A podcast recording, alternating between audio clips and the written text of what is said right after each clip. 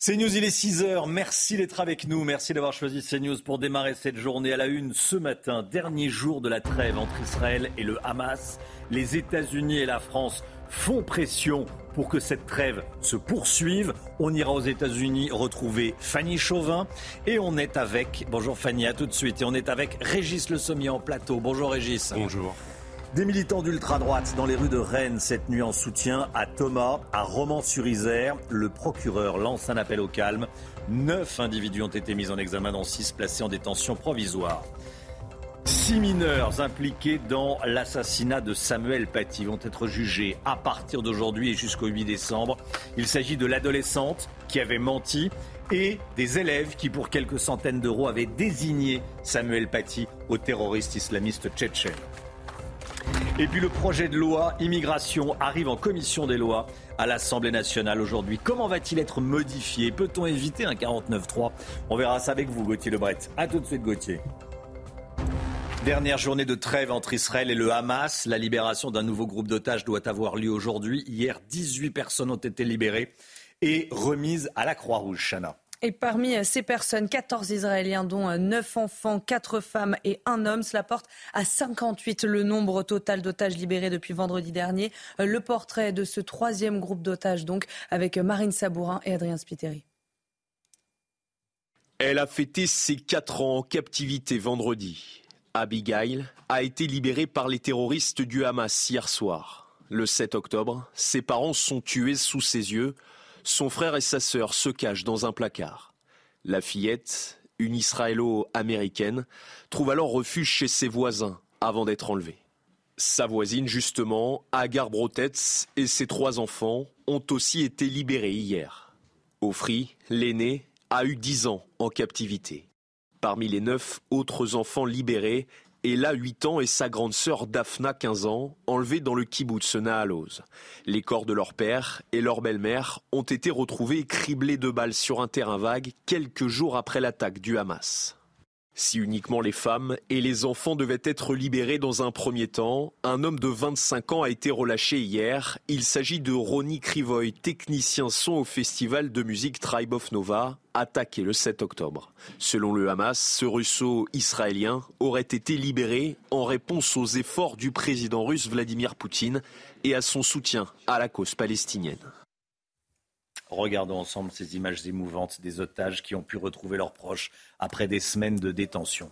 Oui, samedi soir, Sharon et sa fille Noam, 12 ans, ont retrouvé euh, leur famille. Vous voyez sur ces images Sharon qui a pu euh, prendre son fils dans ses bras ainsi euh, que son mari après 50 jours de séparation. Et puis Joe Biden souhaite que la trêve se poursuive au-delà euh, d'aujourd'hui, ce qui permettrait la libération de nouveaux otages. Et on rejoint tout de suite notre correspondante à New York, Fanny Chauvin. Bonjour Fanny, en direct avec nous. On le sait, depuis le début du conflit, Joe Biden joue un rôle crucial, évidemment. Est-ce qu'il peut réussir à, à convaincre et est-ce qu'il peut réussir à prolonger cette trêve? Eh bien, en coulisses, euh, Joe Biden met la pression sur son allié israélien Benjamin Netanyahu, mais aussi sur l'émir du Qatar en contact direct avec le Hamas. Le but, eh bien, c'est que les deux parties s'accordent pour prolonger euh, cette trêve, pour libérer plus d'otages, mais aussi pour faire parvenir plus d'aide humanitaire à Gaza. Alors, on le sait, hein, le président américain joue un rôle central dans les négociations. On a appris ces derniers jours qu'une cellule de crise secrète avait été mise en place rapidement après le 7 octobre. Les officiels américains, israéliens, qataris, mais aussi égyptiens travaillaient sur les modalités de cette trêve de quatre jours. Un responsable américain a admis hein, que ces négociations étaient terriblement éprouvante. Alors on le comprend après euh, ces efforts, après tant d'efforts diplomatiques, Joe Biden ne veut pas s'arrêter là, d'autant plus que d'après la Maison Blanche, eh le Hamas détiendrait toujours neuf otages américains. Merci beaucoup Fanny. Fanny Chauvin, en direct des États-Unis. La trêve est donc censée se terminer ce soir. Joe Biden espère qu'elle se poursuivra au-delà, on vient de le voir. La France espère également euh, que cette trêve se, poursuive jusqu'à ce que tous les otages soient, libérés. Régis Le Sommier, quels sont les différents scénarios envisagés maintenant? Vous avez raison d'insister sur euh, Joe Biden en particulier. La France, elle a fait les efforts euh, nécessaires. Enfin, euh, Sébastien Lecornu, la semaine dernière, s'est déplacé au Qatar, en Israël, justement pour essayer de, comment, de mettre l'accent aussi sur les Français qui sont détenus par le Hamas. Pour Joe Biden, c'est presque une affaire personnelle. Depuis le début, il est impliqué dans, cette, dans les négociations. Il a dit je, je, ne, je ne m'arrêterai pas tant qu'ils ne seront pas tous libérés. Donc, les Américains ont un un rôle à jouer énorme dans cette histoire. Ils peuvent, en effet, on l'a dit, euh, faire, faire que la trêve qui normalement s'achève ce soir soit prolongée. Euh, une partie de la communauté internationale va aussi dans ce sens. Le problème pour Israël aujourd'hui, c'est que les opérations armées qui étaient en cours, le fait que euh, la, la, la, ville de Gaza City est en passe d'être investie, qu'elle ne l'est pas encore, elles ne sont pas terminées vis-à-vis -vis de l'opinion publique et d'une partie de l'opinion publique israélienne. Netanyahou a promis d'éradiquer le Hamas et que plus les choses durent, moins euh, la voie de la guerre euh, a, voix, ou la guerre a voix au chapitre, je dirais. Donc c'est un, un, vrai, un vrai problème. À la fois, euh, il y a une nécessité, je pense que les Israéliens et une partie de la communauté internationale veulent à tout prix voir que les otages soient libérés, mais l'intérêt du Hamas aussi, c'est de faire durer les choses. Hier, il était question. Alors, Netanyahou avait donné euh, son accord pour le fait que si la trêve est prolongée, il faut que ce soit qu'il y ait au minimum 10 otages par jour. Le Hamas a dit qu'il était a priori euh, favorable à ça pour un prolongement de 1 à 2 jours de la trêve. Mais on est vraiment euh, entre les otages et la guerre. C'est vraiment et les objectifs israéliens, je le rappelle, sont d'éradiquer le Hamas. Pour le moment, on n'y est toujours pas. Merci beaucoup Régis. Régis Le Sommier avec nous ce matin dans la, matinale de CNews. Euh, 7h10, soyez là si vous le pouvez. On sera avec le colonel Olivier Rafovitz, porte-parole de l'armée israélienne. Il sera avec nous en direct à 7h10 ce matin. Nouvelle démonstration de l'ultra-droite à Rennes cette fois. Hier soir, quelques dizaines de manifestants se sont rassemblés dans les rues de Rennes en réaction au meurtre de Thomas à Crépol. Et on pouvait entendre ces individus scander On est chez nous ou encore justice pour Thomas avec euh, des fumigènes à la main. Un peu plus tôt, le procureur de Valence a appelé au calme et à ne pas se faire justice en dehors de la loi. Regardez.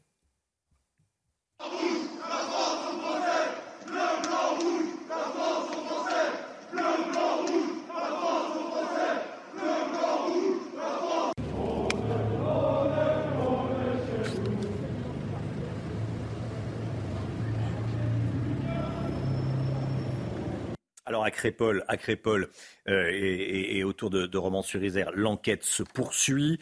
Après le meurtre de Thomas, selon le procureur de Valence, ces violences qui ont conduit à la mort de Thomas seraient survenues pour un motif futile. L'hypothèse d'une attaque préméditée en raison de l'appartenance à une race, une ethnie, une nation, une religion est donc écartée oui, je rappelle que neuf personnes ont été mises en examen. Parmi elles, six ont été placées en détention provisoire, trois sous contrôle judiciaire. On fait le point avec notre envoyé spécial sur place, Mathilde Libanaise après la mise en examen de neuf suspects samedi avec différents chefs, dont euh, meurtre en bande organisée, tentative de meurtre ou encore violence volontaire commise en réunion. L'enquête euh, se poursuit. Les gendarmes sont toujours à la recherche d'individus susceptibles d'avoir participé à cette soirée de violence. À ce stade, l'enquête ne permet pas de déterminer qui est l'auteur du coup euh, de couteau mortel sur Thomas. Une enquête qui a déjà conduit les gendarmes à auditionner plus de 100 témoins mais les enquêteurs cherchent toujours à comprendre le déroulé exact de cette soirée euh, tragique. Selon euh, des personnes que nous avons euh, rencontrées, cette soirée se serait passée en trois étapes. D'abord à l'intérieur de la salle où des insultes auraient fusé, puis à l'extérieur où une première bagarre se serait déclarée et enfin l'arrivée d'autres individus sur place. Une seconde bagarre aurait alors dégénéré et serait donc à l'origine de la mort de Thomas. Voilà, et Olivier Véran, le porte-parole du gouvernement, se rendra à Crépol ce matin pour rencontrer des habitants et la, la maire de la commune. C'est le grand jour pour Gérald Darmanin, sa loi immigration. Le projet de loi arrive enfin à l'Assemblée après des mois de report. Objectif, faire adopter le texte 149.3. Et ça va être compliqué. Gauthier, ça va être un véritable casse-tête pour le ministre de l'Intérieur. Hein. C'est le crash test. C'est le crash test pour euh, Gérald Darmanin. Effectivement, objectif, faire adopter euh, son texte 149.3.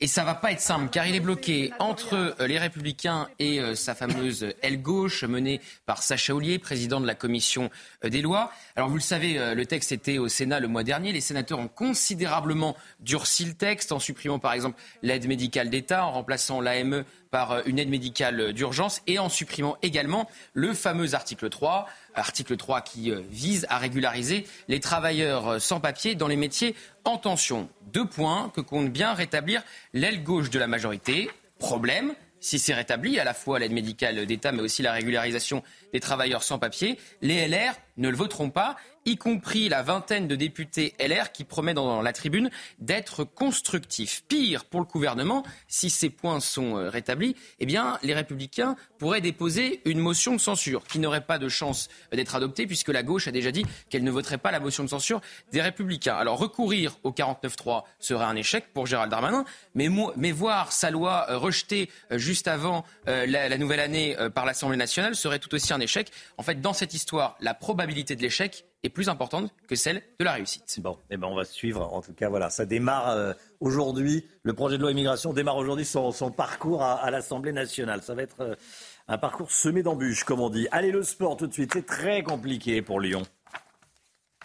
Retrouvez votre programme avec Kenol, fabricant français de lubrifiants et fluides de performance qui vous font économiser du carburant.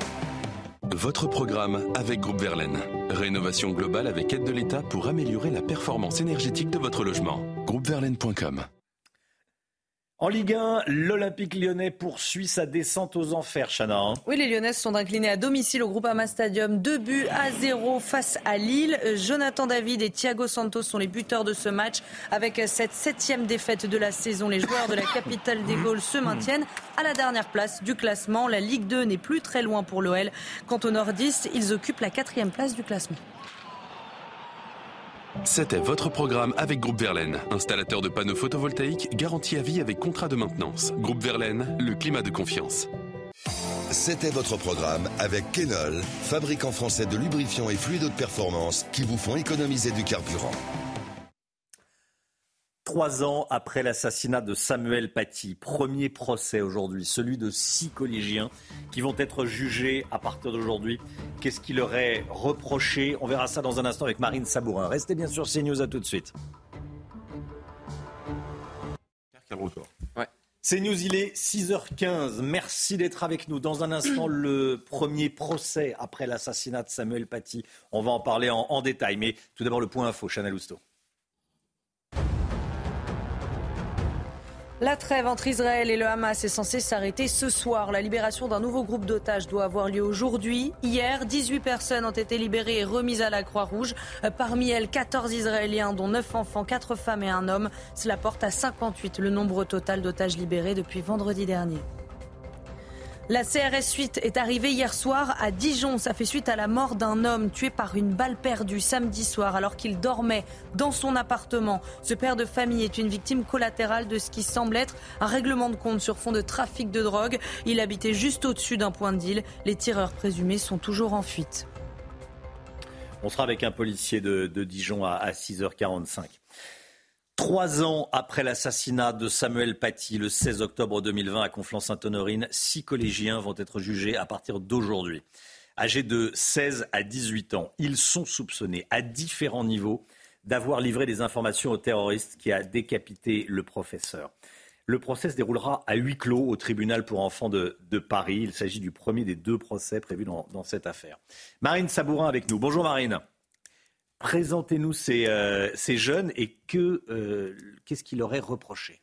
Eh bien, Romain, il y a d'abord cette euh, ex-collégienne que l'on appellera Asma, qui était âgée de 13 ans au moment des faits, qui comparait pour dénonciation calomnieuse. C'est cette élève qui avait affirmé que Samuel Paty avait montré des caricatures de Mahomet et qui avait demandé aux musulmans de sortir euh, de la classe. Elle a depuis reconnu avoir menti pour justifier deux jours d'exclusion. Sans, sans elle, Samuel Paty euh, serait euh, vivant. C'est ce que confiait hier l'avocat des parents du professeur à nos journalistes Sandra Buisson et Pierre-François Altermat. Pour rappel, c'est le père d'Asma qui avait lancé une campagne contre le professeur sur les réseaux sociaux. Elle a depuis été éloignée de sa famille. En classe de première, elle prépare un bac pro dans un lycée où eh seul son proviseur connaît sa véritable identité. Elle risque aujourd'hui jusqu'à deux ans et demi de prison. Puis il y a aussi ces cinq collégiens qui étaient âgés de 14 et 15 ans et qui seront jugés pour association de malfaiteurs en vue de préparer des violences aggravées pour avoir décrit et désigné au terroriste le professeur contre la somme, écoutez bien, de 300 euros au total. Selon Sofiane, l'un des prévenus, le terroriste voulait seulement filmer Samuel Paty et l'humilier. Yanis, Ahmed, Thomas et Ossine l'avaient alors aidé. C'est juste que je n'ai pas réfléchi. On dirait que j'étais affamé par l'argent, avait affirmé euh, Sofiane pendant l'instruction. Alors s'il ne pouvait pas se douter du projet d'assassinat, le tribunal doit déterminer ce qu'il savait exactement des intentions du terroriste. Selon l'avocate euh, de la famille de Samuel Paty, ils avaient à minima conscience d'une sanction physique à l'égard du professeur. Écoutez. C'est déjà trop euh, que cette sanction physique qui, qui, était voulue par Anzorov ait pu être perçu comme légitime par ces mineurs et donc les amener à, répondre favorablement aux demandes d'Anzorov de désignation de, Samuel Paty. Pour moi, l'argent, puisqu'ils ont fait ça contre 300 euros, L'argent n'explique pas tout. L'argent ne peut pas être le seul mobile à l'engrenage qui a suivi cette désignation. Actuellement euh, sous contrôle judiciaire, Sofiane a eu un parcours chaotique depuis 2020. Deux des autres prévenus rêvent de devenir ingénieurs ou même d'entrer dans l'armée. Et pour la première fois aujourd'hui, ils devront faire face aux proches de Samuel Paty. Merci beaucoup Marine, Marine Sabourin. Voilà, tous les prénoms que vous avez vus euh, sont des prénoms modifiés, hein. c'est important de le, de le préciser. Merci beaucoup Marine Sabourin. Pendant la trêve, certains habitants proches de la bande de Gaza en Israël en profitent pour retourner chez eux, Chana. On est allé à Sderot, l'une des premières villes évacuées après les attaques du 7 octobre dernier. Vous allez voir que malgré la calmie euh, de ces derniers jours, ils craignent une reprise des combats. Reportage de nos envoyés spéciaux Antoine Estève et Fabrice Elsner. Depuis que les armes se sont tues, depuis que les roquettes ont cessé de s'abattre sur la région, quelques habitants ont choisi de revenir chez eux, à Sderot. Cette femme qui promène son chien paisiblement est rentrée chez elle pendant les premières heures de la trêve. Elle a perdu son fils de 30 ans dans les attentats du 7 octobre, abattu dans la rue par un commando du Hamas. La vie est plus forte que tout le reste. On reviendra. Mais je ne suis pas si optimiste, car je crois que les chefs du Hamas nous manipulent. C'est une organisation terroriste, c'est tout.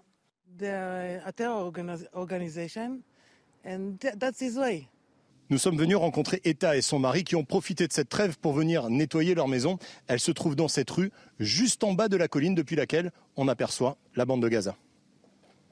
Cette famille a fui Sderot juste après les attentats du 7 octobre. Dans la rue, ils ont vu passer les voitures des terroristes et ils sont traumatisés par les massacres. On est effrayé. On est revenu voir si tout allait bien, faire une lessive, laver nos vêtements. Si le gouvernement dit que c'est sécurisé, alors on reviendra. On adore notre maison. On reviendra à Sderot. On reviendra vivre ici. C'est notre ville. On ne la quittera jamais. La ville compte habituellement plus de 20 000 habitants. Quelques centaines seulement ont choisi de rentrer chez eux pendant ce cessez-le-feu de quatre jours. Ils se croisent au seul magasin ouvert le matin les visages sont fermés. La reprise possible des combats dans la bande de Gaza, à moins d'un kilomètre de chez eux, est sur toutes les lèvres. CNews, 6h21, merci d'être avec nous. Restez bien sur CNews dans un instant. L'économie, l'industrie française a-t-elle vraiment besoin de 200 000 travailleurs, comme le dit Roland Lescure, le ministre de l'Industrie 200 000 travailleurs étrangers. On va y revenir dans un instant avec Lomi Guillot. A tout de suite. C'est News, il est 6h25. L'économie, tout de suite. Votre programme avec les déménageurs bretons, des déménagements d'exception. On dit chapeau les bretons. Information sur déménageurs-bretons.fr. Alors que la commission des lois de l'Assemblée commence aujourd'hui l'examen des textes de loi sur l'immigration, le ministre de l'Industrie, Roland Lescure, a assuré ce week-end qu'on ne pourrait pas faire en France sans travailleurs immigrés dans les prochaines années. Qu'est-ce qu'il a dit exactement, le Guillot? Alors Romain, il a rappelé euh, qu'après des années de délocalisation de nos industries, la France avait la volonté de se réindustrialiser, mais que pour ça, eh ben, il fallait de la main-d'œuvre. Or, selon le ministre, nous en manquons cruellement. Son calcul est simple. En tout, on va avoir besoin de 100 000 travailleurs par an dans l'industrie. Ça fait un peu plus d'un million selon ses calculs sur 10 ans. Or, pour le ministre, on ne pourra former que 800 à 900 000 personnes sur cette période. Il manquera donc, dit-il, entre 100 et 200 000 travailleurs qu'il faudra, selon lui, aller chercher ailleurs. Pourtant, avec un taux de chômage qui remonte, on ne manque a priori pas de travailleurs potentiels. Oui, euh, en effet, on a aussi plus de 20% de chômage, il faut le rappeler, euh, parmi les travailleurs étrangers en provenance de pays hors Union européenne. Mais on ne trouve pas. Rien qu'aujourd'hui, il y a 60 000 postes non pourvus dans l'industrie. On se retrouve donc avec une situation euh, totalement ubuesque. On a réussi à faire revenir en France des usines parties à l'étranger, mais on doit aussi réimporter les travailleurs qui vont avec. Il faut donc commencer dès aujourd'hui à former les futurs ouvriers et cadres de l'industrie. Le ministre a ainsi expliqué qu'il voulait inciter les jeunes dans les banlieues où le chômage est plus élevé euh, que dans le reste du pays à se former à ces métiers de l'industrie. Alors quels sont justement les, les métiers pour lesquels on manque de bras? Alors des ingénieurs, ceux pour lesquels il faut forcément du temps pour être formés, mais aussi des chercheurs, ce qui fait d'ailleurs dire à Roland Lescure que euh, cela pourrait donc donner lieu à une immigration choisie, ce sont ces mots, façon de dire qu'il ne s'agit pas de faire venir massivement des étrangers non qualifiés, non qualifiés, mais bien de choisir des diplômés dans des domaines où nous en avons besoin, comme le font certains autres pays, mais ce qu'on hésite à faire jusqu'à présent. Il y a aussi un autre défi. L'industrie ne compte que 30% de femmes. Il faut réussir à féminiser euh, ces filières. Et puis, sachant enfin que cette main-d'œuvre qu'on fait venir aujourd'hui, le temps de former nos propres ressources, eh elle ne repartira pas du jour au lendemain. Il faut donc être sûr d'en avoir besoin sur le long terme pour ne pas ajouter du chômage au chômage si demain des usines devaient malheureusement fermer. C'était votre programme avec les déménageurs bretons, des déménagements d'exception. On dit chapeau les bretons. Information sur déménageurs-bretons.fr. Ça, c'est un vrai sujet euh, politique en réalité, votre sujet écho euh, de ce matin, euh, le midi, parce qu'effectivement. C'est un choix, oui. Il y a déjà 3 500 000 chômeurs en France. Il y a des étrangers qui sont au chômage, qui pourraient également. Donc, est-ce qu'il faut faire venir des, euh, une immigration de, travail, c'est tout le sujet. Hein. Est-ce que le travail paye assez? On dit qu'il y a certains métiers qui, que les Français, euh, dont les Français ne veulent pas. Euh, est-ce qu'on a fait des études là-dessus? On ne sait pas, on sait pas bien. Gauthier Lebret? Pas sûr que cette déclaration de Roland Lescure plaise beaucoup à Gérald Darmanin quand il doit aller séduire les Républicains aujourd'hui à l'Assemblée nationale. Ça tombe vraiment bien. Effectivement. Eh il a le sens du timing. Ah, il a le sens du timing. Oui. Comme on dit? Allez, 6h28, le temps, le temps. Alexandra Blanc. La météo avec Mystérieux Repulpant, le sérum anti-âge global au venin de serpent par Garantia. Retrouvez la météo avec Chromex.fr, spécialiste de l'éclairage professionnel et décoratif pour illuminer tous les moments de votre vie. Chromex.fr. La météo avec vous, Alexandra, et un week-end marqué par le retour des skieurs dans certaines stations.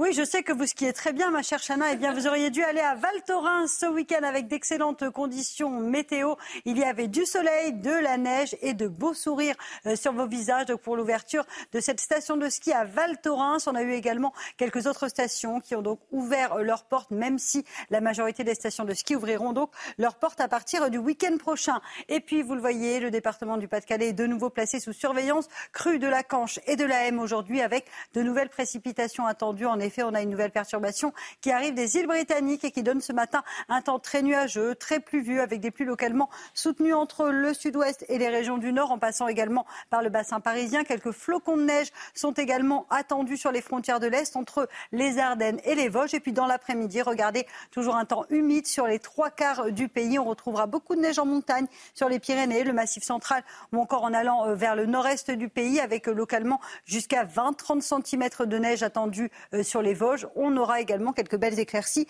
sur le nord-ouest. Un temps instable du côté de la Corse. Côté température, il fait froid ce matin pour le Puy-en-Velay avec localement moins 3, moins 4 degrés actuellement pour le département de la Haute-Loire contre 10 degrés en Bretagne. Et dans l'après-midi, les températures resteront relativement fraîches. Et oui, température toujours un peu en dessous des normales de saison à Dijon ou encore à Besançon avec seulement 5 degrés, tandis que vous aurez jusqu'à 16 degrés du côté de Perpignan où le soleil sera au rendez-vous. C'était la météo avec Chromex.fr, spécialiste de l'éclairage professionnel et décoratif pour illuminer tous les moments de votre vie. Chromex.fr. C'était la météo avec Mystérieux Repulpant, le sérum anti-âge global au venin de serpent par Garantia. C'est News, il est 6h30. Bon réveil à tous. Vous regardez la matinale à la une. Ce matin, le procureur de Valence lance un appel au calme après le meurtre de Thomas et les affrontements entre des militants d'ultra-droite et des individus habitant le quartier de la Monnaie. Olivier Véran, le porte-parole du gouvernement, se rend aujourd'hui à Romans-sur-Isère, plus d'une semaine après le meurtre de l'adolescent de 16 ans. Dernier jour de la trêve entre Israël et le Hamas. Les États-Unis et la France font pression pour que cette trêve se poursuive. 58 otages ont déjà été libérés. Régis Le Sommier est avec nous ce matin. A tout de suite, Régis. Le trafic de drogue a fait une victime innocente à Dijon. Un homme qui dormait dans son lit a été tué d'une balle d'arme automatique. La CRS 8 a été envoyée sur place. On sera dans un instant en direct avec un policier représentant syndical en Côte d'Or. Et puis le procès de six collégiens impliqués dans l'assassinat de Samuel Paty commence aujourd'hui, trois ans après la mort du professeur. Ses collègues sont encore traumatisés. 13 d'entre eux se sont d'ailleurs constitués partie civile. Nouvelle démonstration de l'ultra-droite à Rennes. Hier soir, quelques dizaines de manifestants se sont rassemblés en réaction au meurtre de Thomas à Crépol. Regardez.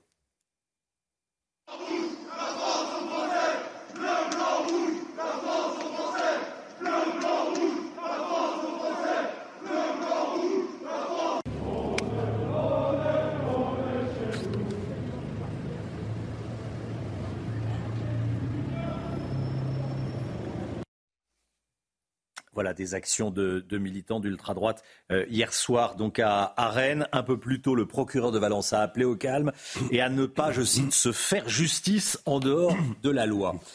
Des actions de militants d'ultra-droite, il y en a eu euh, dans la Drôme également ce week-end, Chana. D'abord, euh, samedi soir, dans le quartier euh, de la Monnaie, dont sont originaires la majorité des individus impliqués dans la mort de Thomas. Et puis, hier après-midi, dans le centre de Romans-sur-Isère, au total, 24 personnes ont été placées en garde à vue. Reportage de Mathilde Ibanez et Sacha Robin avec le récit d'Adrien Spiteri.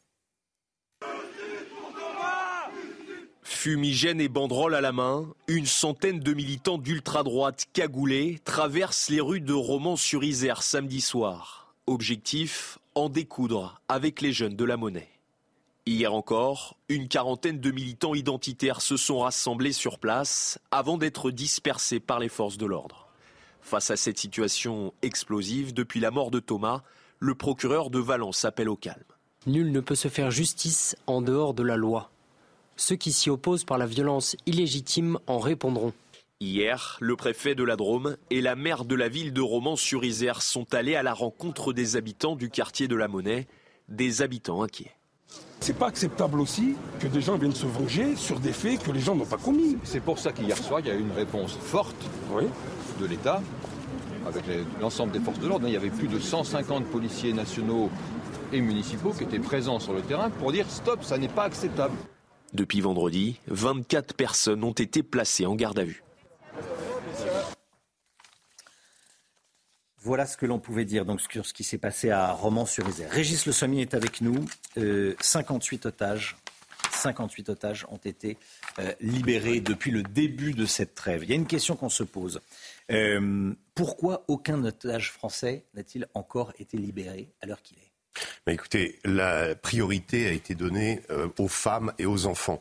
Et d'ailleurs, c'est le point crucial aujourd'hui, c'est combien de femmes et d'enfants restent aux mains du Hamas. Il y en aurait encore une quarantaine. Et il ne faut pas oublier qu'il n'y a pas que le Hamas dans cette histoire, il y a aussi le djihad islamique, il y a d'autres groupes qui détiennent des otages. Donc la complexité des opérations de libération des otages, elle est liée euh, au positionnement euh, des otages dans Gaza, elle est liée au fait qu'il y ait plusieurs groupes aussi qui en détiennent. Pour la question des binationaux, pour le moment, il n'y a qu'un russe euh, israélien qui a été libéré. le Hamas l'a fait en communiquant que c'était euh, pour euh, comment pour montrer une sorte de la, solidarité en remerciement la solidarité de Vladimir Poutine euh, vis-à-vis de la cause palestinienne. Donc il y a un, aspect politique. On parle également d'une petite américaine de trois ans dont les parents ont été tués dans les, les, comment pendant l'attaque terroriste du Hamas du 7 octobre. Et donc là, la difficulté, elle est de, de pour le moment, l'objectif c'était des Israéliens, l'objectif c'était des femmes et des enfants.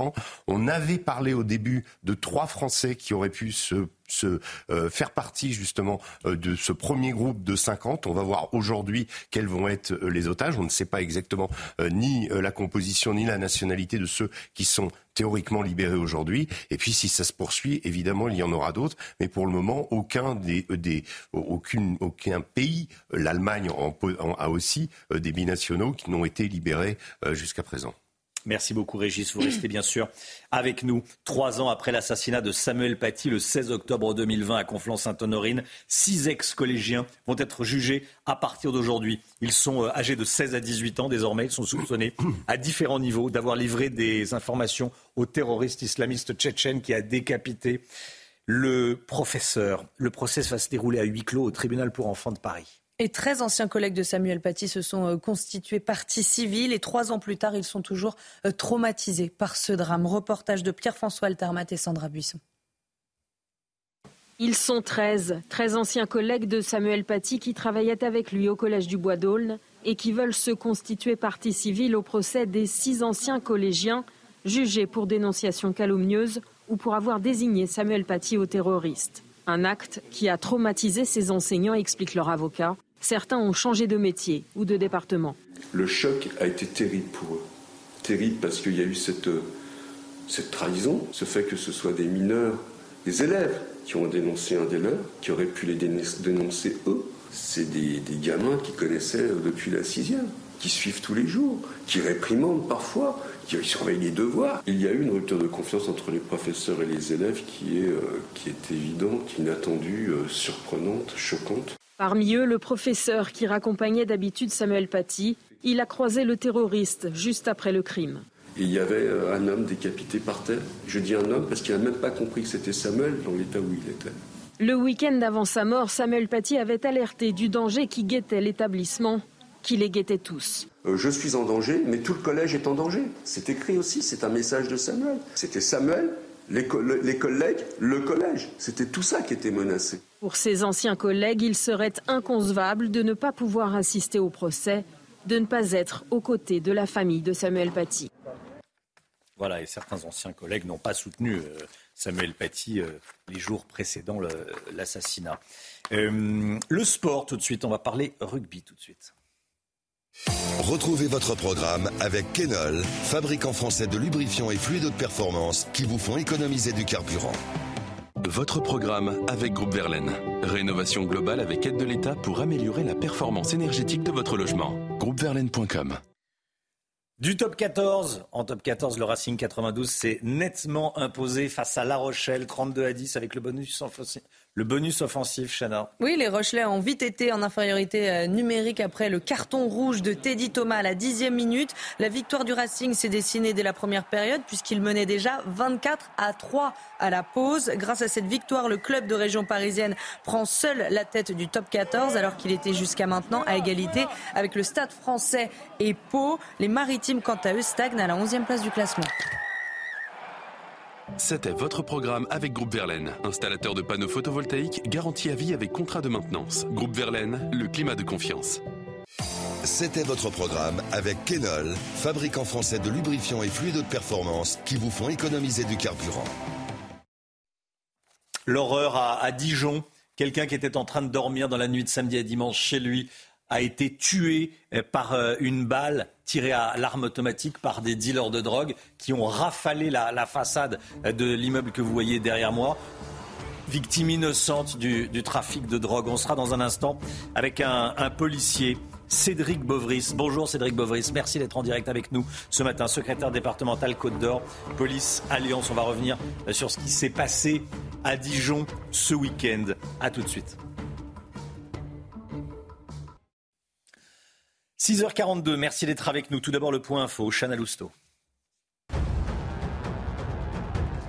Elisabeth Borne a une nouvelle fois actionné le 49.3, cette fois-ci sur la partie euh, dépenses et l'ensemble du projet de loi de financement de la sécurité sociale. Une motion de censure a aussitôt été déposée par la France insoumise, mais elle devrait échouer comme les précédentes. Au total, c'est le 19e 49.3 utilisé par Elisabeth Borne.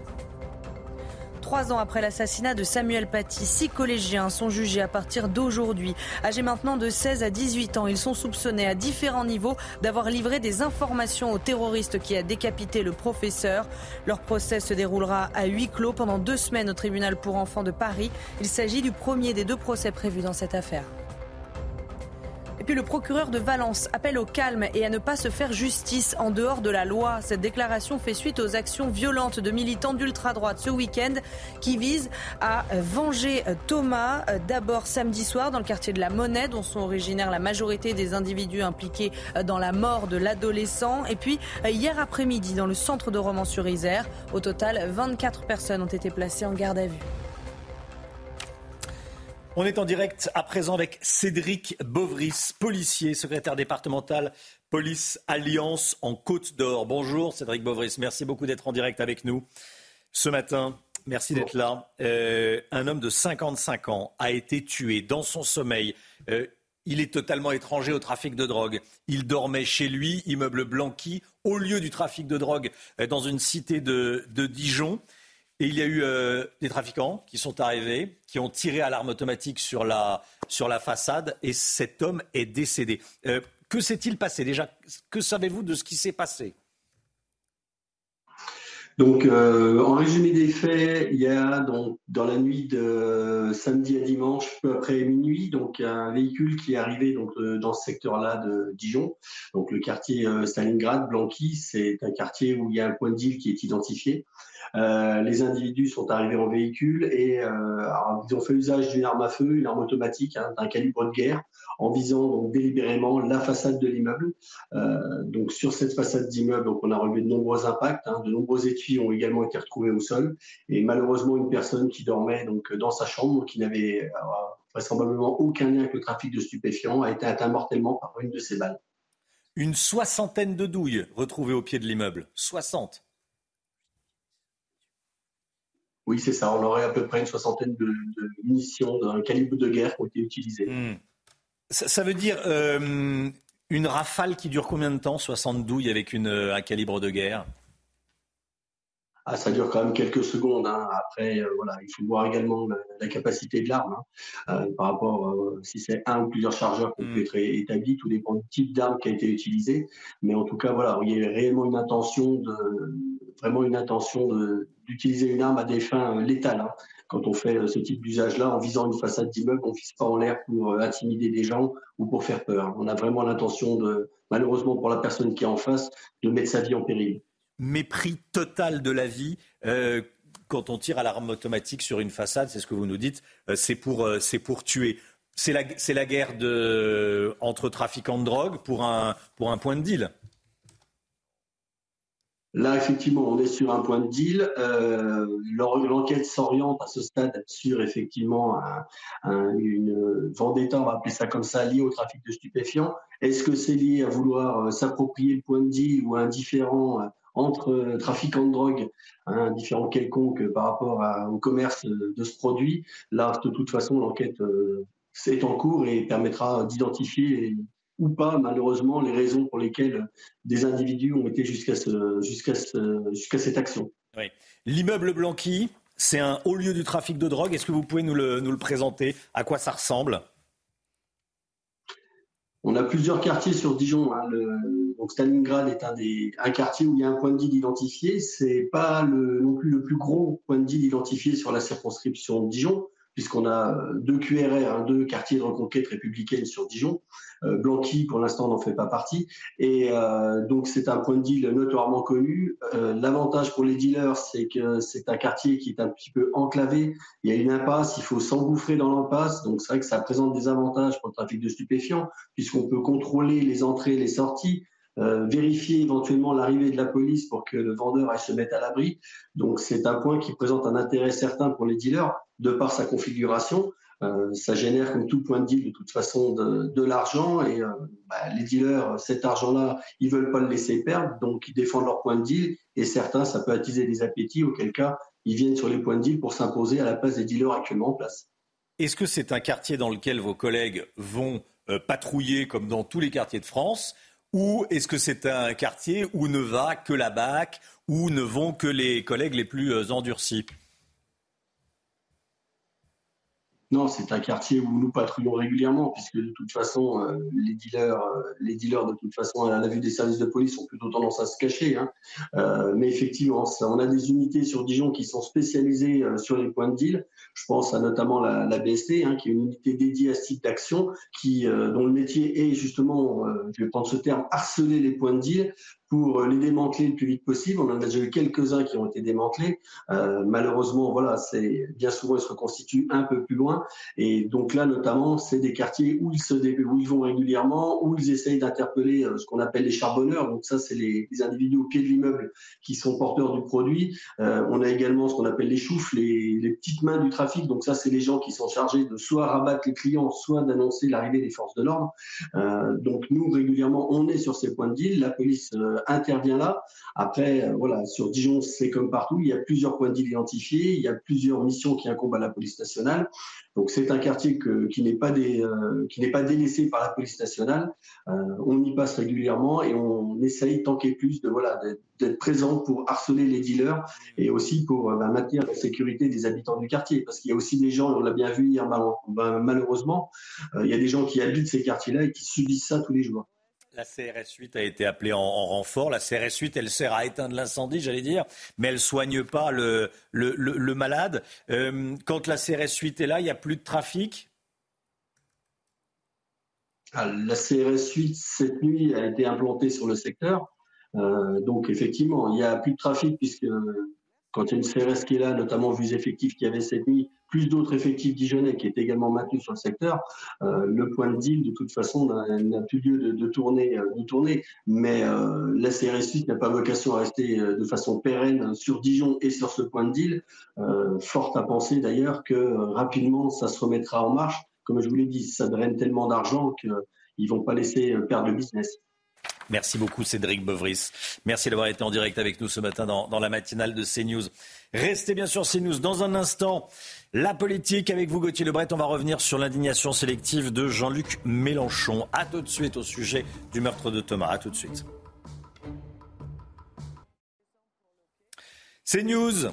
La politique avec vous, Gauthier Lebret. L'ultra-droite dans les rues de Rennes cette nuit, dans la nuit de samedi à dimanche. Par ailleurs, une centaine d'identitaires défilaient déjà dans les rues de Romans-sur-Isère après le meurtre de Thomas. Jean-Luc Mélenchon condamne fermement et ce qui interroge, c'est les indignations sélectives de l'ancien candidat à la présidentielle, le leader de la, France insoumise, Gauthier. Oui, Jean-Luc Mélenchon n'a rien dit ni rien écrit pour euh, Thomas. Il a refusé d'appeler au calme pendant les émeutes. Ses opposants l'ont même accusé euh, l'été dernier d'avoir une responsabilité politique, d'avoir mis de l'huile sur le feu. Mais évidemment, pour condamner l'ultra-droite, il est en première ligne car ça rentre dans sa fameuse grille de lecture. C'est comme ça maintenant en politique, à gauche comme à droite. D'ailleurs, il faut que ça rentre dans la grille idéologique, sinon c'est silence complet. Alors ce n'est pas sa condamnation, bien sûr, qui est en cause, elle est complètement justifiée, mais ses indignations à géométrie variable. Et surtout, ce qu'il dit précisément dans ce tweet, car il faut décrypter ce qu'écrit Jean-Luc Mélenchon. Regardez, à Romans-sur-Isère, un seuil est franchi, une milice recrutée dans toute la France, ils étaient 80, est venue agresser les habitants d'un quartier populaire. Magnifique autoprotection de la population, phrase très intéressante, on va y revenir. Son sang-froid doit faire école car les agressions racistes par l'extrême droite se multiplient. Alors, il faut s'arrêter sur cette phrase car c'est déjà l'apologie de l'autodéfense. C'est intéressant, on ne savait pas que Jean-Luc Mélenchon était euh, pour l'autodéfense. Ensuite, c'est évidemment la police hein, qui a anticipé l'arrivée de ces militants d'ultra-droite. Mais féliciter la police, c'est complètement impossible pour Jean-Luc Mélenchon. Il y a eu une vingtaine d'interpellations la police et les renseignements ont été euh, très efficaces face à ces identitaires venus en découdre. Et enfin, il y a un militant d'ultra-droite qui a été déshabillé et passé à tabac. Et Jean-Luc Mélenchon parle, je cite, de magnifique autoprotection de la population. Alors imaginez deux secondes, faites tourner votre imagination. Si un habitant avait fait cela à un émeutier en juin dernier, imaginez la réaction indignée de la France insoumise.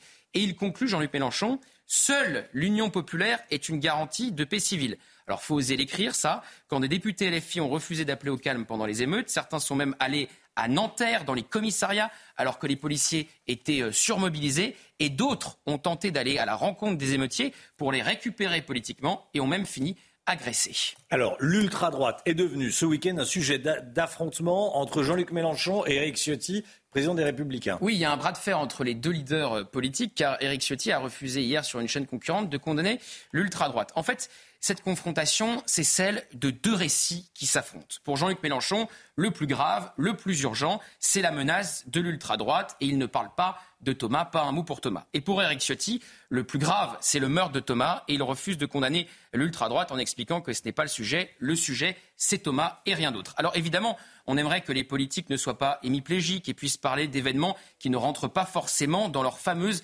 grille de lecture. Mais le récit que tente d'imposer la France insoumise ne dupera pas grand monde.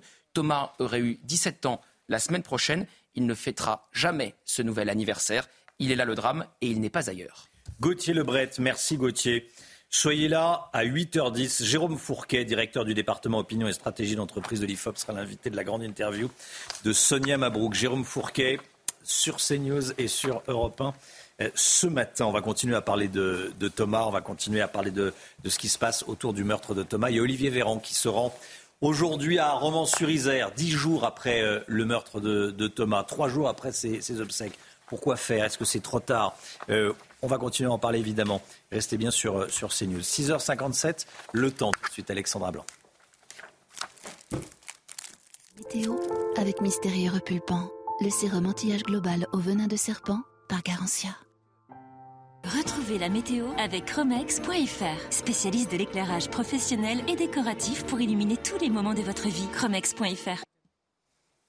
Alexandra, des températures parfois négatives ce matin. Hein. oui, et la palme d'or du froid ce matin revient au Puy-en-Velay, hein, notamment. Vous le voyez euh, dans le département de la Haute-Loire avec euh, localement moins 3,5 degrés actuellement. C'est aujourd'hui la ville la plus froide de France. Il fait froid également à Embrun ou encore à Lyon. Hein, c'est la petite nouveauté. Les amis euh, lyonnais eh bien, sont sous le froid ce matin avec des températures autour de 0 degrés. On retrouve également des températures faiblement négatives à Nancy, positives pardon, à Nancy ou encore du côté d'Auxerre. Au programme également le département du Pas-de-Calais qui replace qui repasse en vigilance orange avec de nouveau une crue attendue, la crue de la Canche ou encore de la M, puisque l'on attend de nouvelles précipitations aujourd'hui. Ces pluies vont arriver évidemment sur euh, des sols déjà saturés en eau et donc, conséquence, les cours d'eau devraient de nouveau euh, déborder. On surveille donc la Canche ou encore la M ce matin. Nouvelle perturbation, elle nous arrive tout droit des îles britanniques et cette perturbation, elle est très active. On a eu un temps plutôt calme ce week-end, assez hivernal. Aujourd'hui, changement de décor avec le retour de la pluie, retour de la pluie principalement entre le sud-ouest, le nord-ouest ou encore en allant vers les frontières de l'Est. Léger saupoudrage de neige attendu entre les Ardennes et les Vosges ce matin à très basse altitude. Ça pourrait déborder en pleine, mais ça ne devrait pas tenir au sol. Et puis dans l'après-midi, cette perturbation, elle va se décaler. Vous le voyez en direction des régions de l'Est. On retrouvera beaucoup de neige en montagne, localement entre 15 et 30 cm de neige attendue sur les Vosges, de la neige également sur le Jura ou encore sur les Alpes. Et puis à l'arrière, on devrait retrouver un temps un petit peu plus calme avec peut-être quelques éclaircies. Les températures température, fraîche ce matin euh, sur les régions centrales. En revanche, de la grande douceur hein, ce matin euh, sur le nord-ouest, avec localement 10 degrés à Brest ou encore 7 à 8 degrés euh, sur la façade atlantique. Et puis dans l'après-midi, les températures remontent. Hier, c'était froid, température digne d'un mois de janvier. Là, on va regagner quelques degrés, quelques degrés notamment sur la façade ouest, avec 14 à 15 degrés entre La Rochelle et le Pays Basque. Vous aurez 9 degrés à Paris. C'est un peu frais à Dijon, avec seulement 5 degrés, contre 16 degrés du côté de Perpignan température qui devrait remonter en milieu de semaine pour rebaisser de nouveau le week-end prochain. C'était la météo avec Chromex.fr, spécialiste de l'éclairage professionnel et décoratif pour illuminer tous les moments de votre vie. Chromex.fr. C'était la météo avec Mystérieux Repulpant, le sérum anti-âge global au venin de serpent par Garantia. C'est News, il est bientôt 7h. Bienvenue à tous. Merci d'être avec nous à la une ce matin. Dernier jour de la trêve entre Israël et le Hamas. Les États-Unis et la France font pression pour que cette trêve se poursuive, qu'elle soit prolongée. On est avec Régis Le Sommier eh, en plateau avec nous. Et puis nous rejoindrons notre envoyé spécial, Régine Delfour. A tout de suite, Régine. Après la montée des tensions à la suite de la mort de Thomas, le procureur de Valence appel au calme. Il met aussi en garde contre les dénonciations sans preuve et les interprétations hâtives alors que l'enquête est toujours en cours. On rejoindra notre envoyé spécial Mathilde Ibanez avec Sébastien Bendetti. A tout de suite Mathilde. Six mineurs impliqués dans l'assassinat de Samuel Paty vont être jugés à partir d'aujourd'hui. Il s'agit de l'adolescente qui avait menti et des élèves qui, pour quelques centaines d'euros, avaient désigné Samuel Paty au terroriste islamiste tchétchène.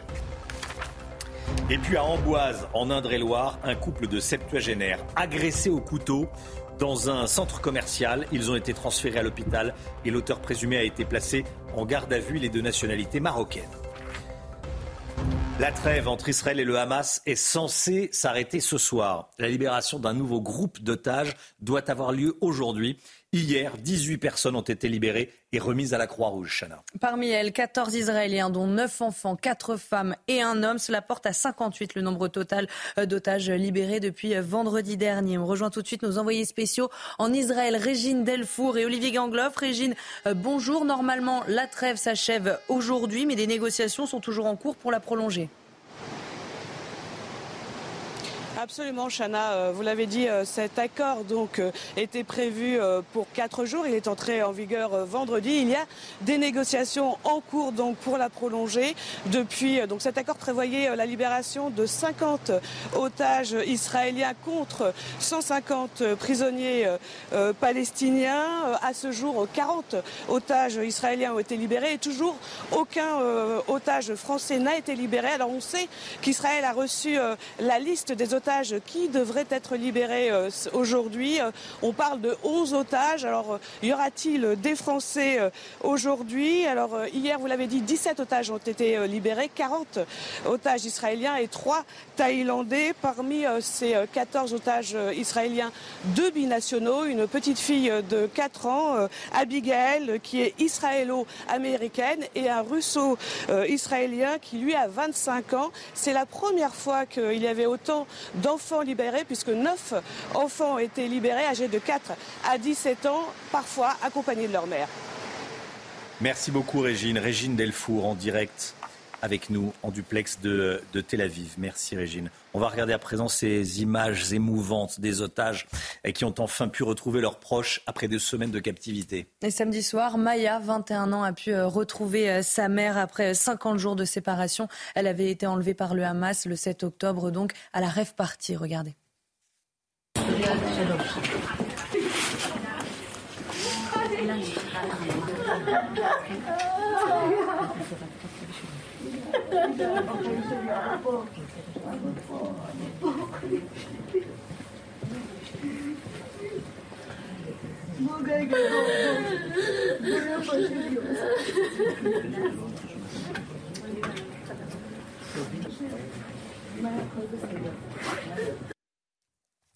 Voilà, et dans un instant, on sera avec euh, le colonel Rafovitz, colonel Olivier Rafovitz, porte-parole de l'armée israélienne, qui sera avec nous euh, juste après la, publicité.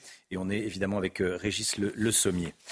Nouvelle démonstration de l'ultra-droite à Rennes hier soir. Quelques dizaines de manifestants se sont rassemblés en réaction au meurtre de Thomas à Crépol. Regardez.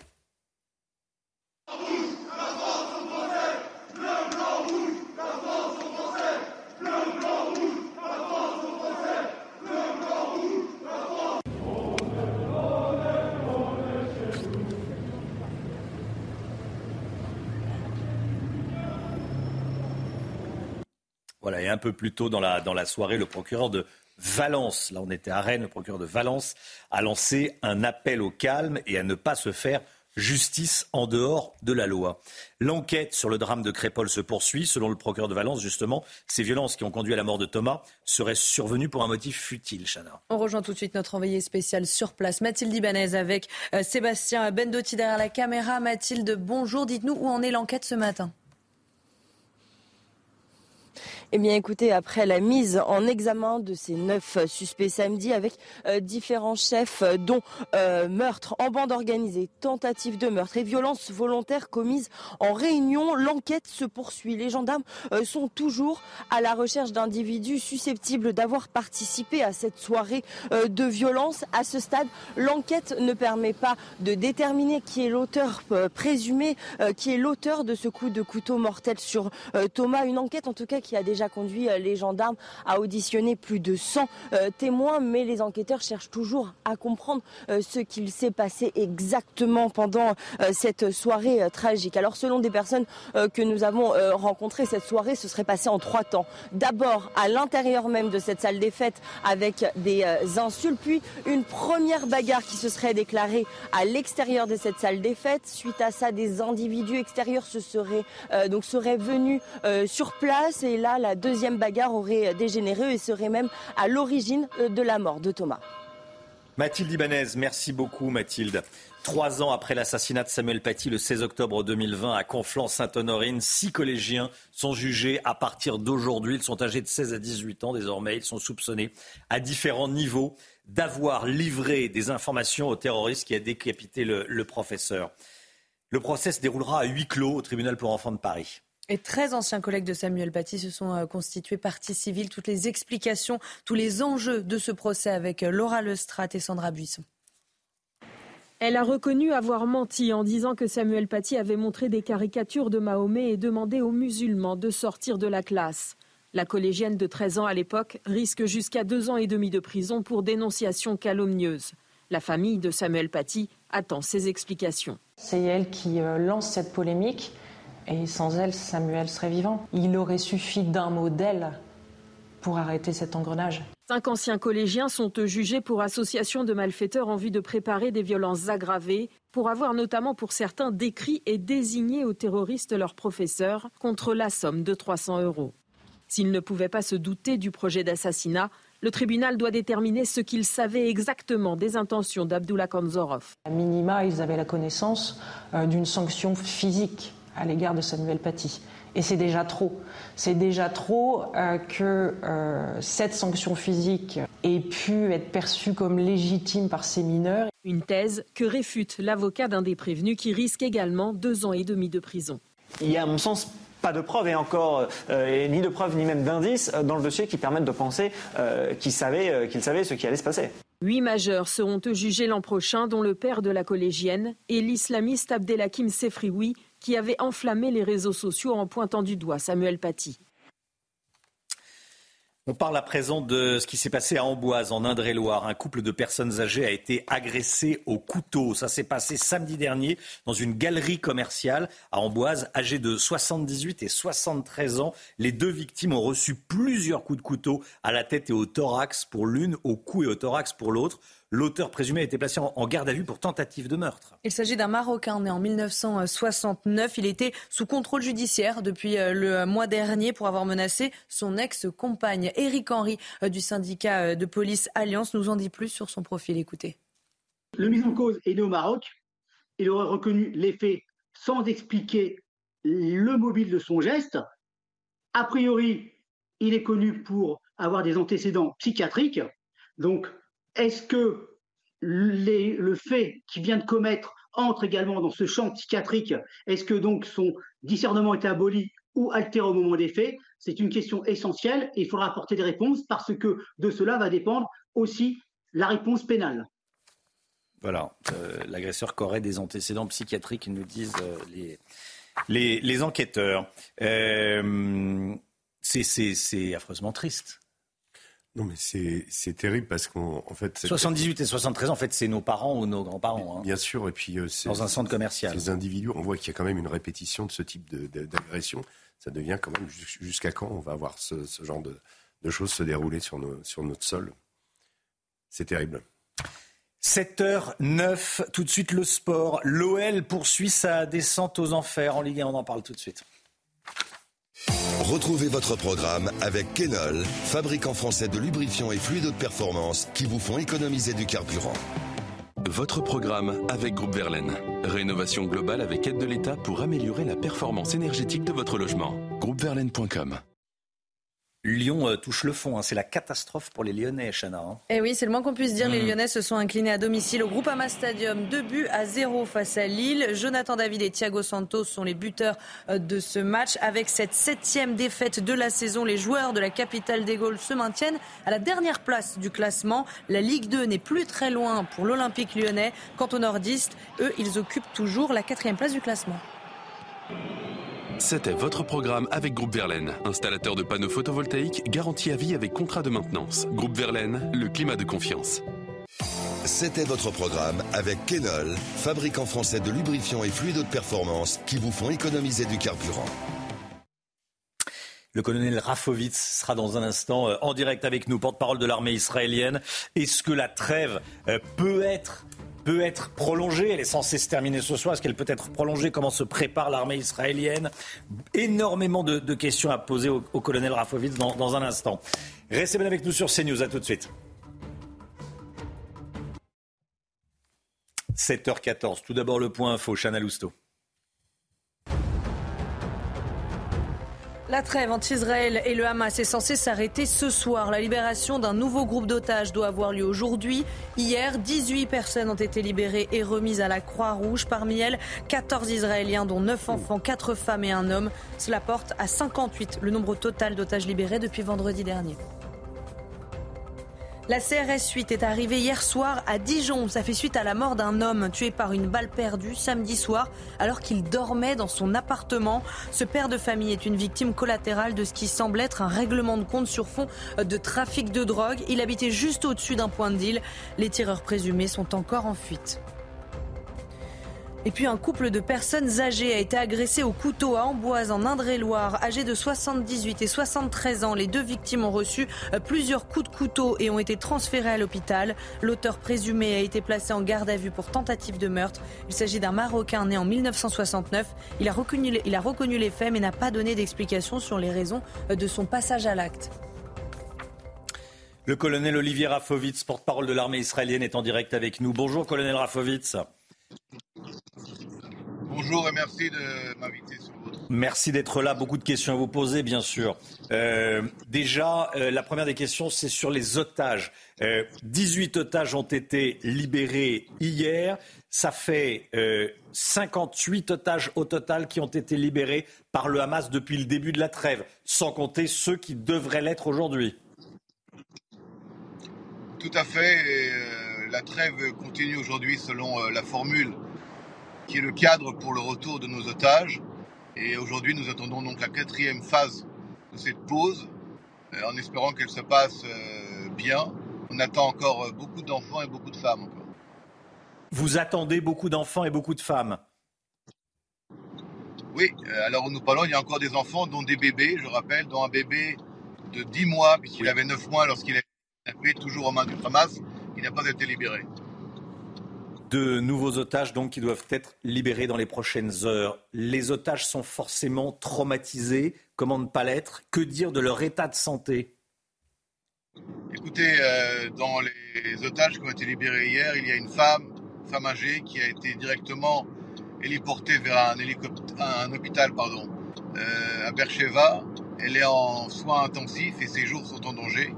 Il semblerait qu'elle n'a pas reçu le traitement euh, qu'il fallait durant euh, son kidnapping. Euh, les autres sont toujours suivis à la fois médicalement et à la fois au niveau de suivi psychologique par les équipes médicales.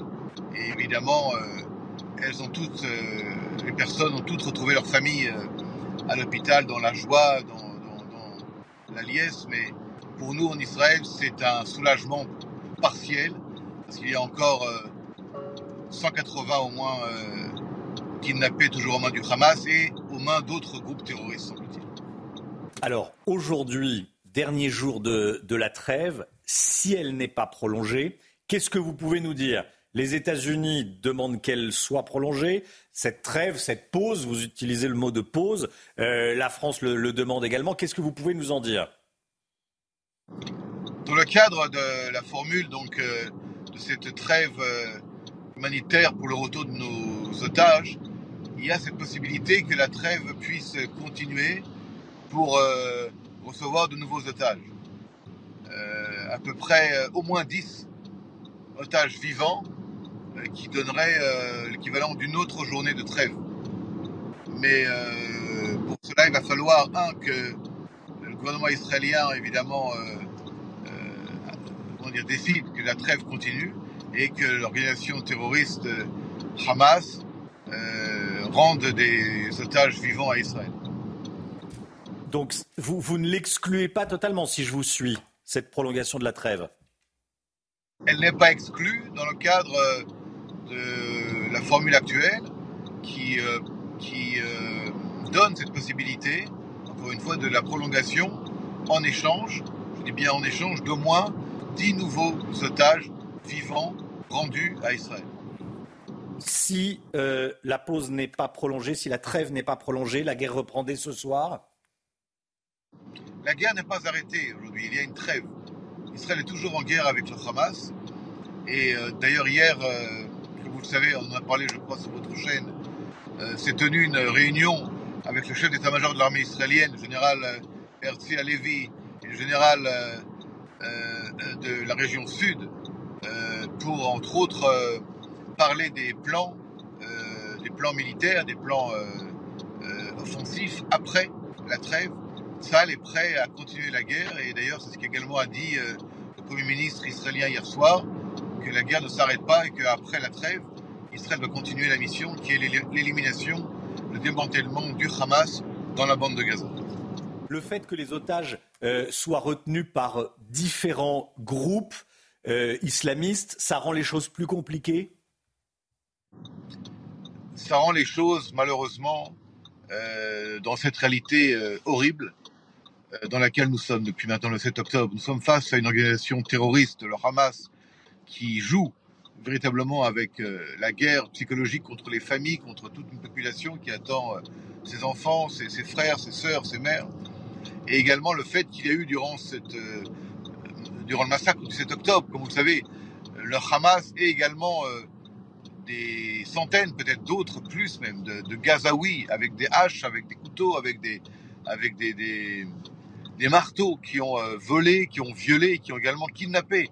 En plus, donc il y a effectivement de la part du Hamas une volonté de cacher la vérité, de mentir et de créer ce chaos, ce chaos de l'information qui, comme vous pouvez vous en rendre compte, euh, euh, est une véritable, euh, une véritable torture.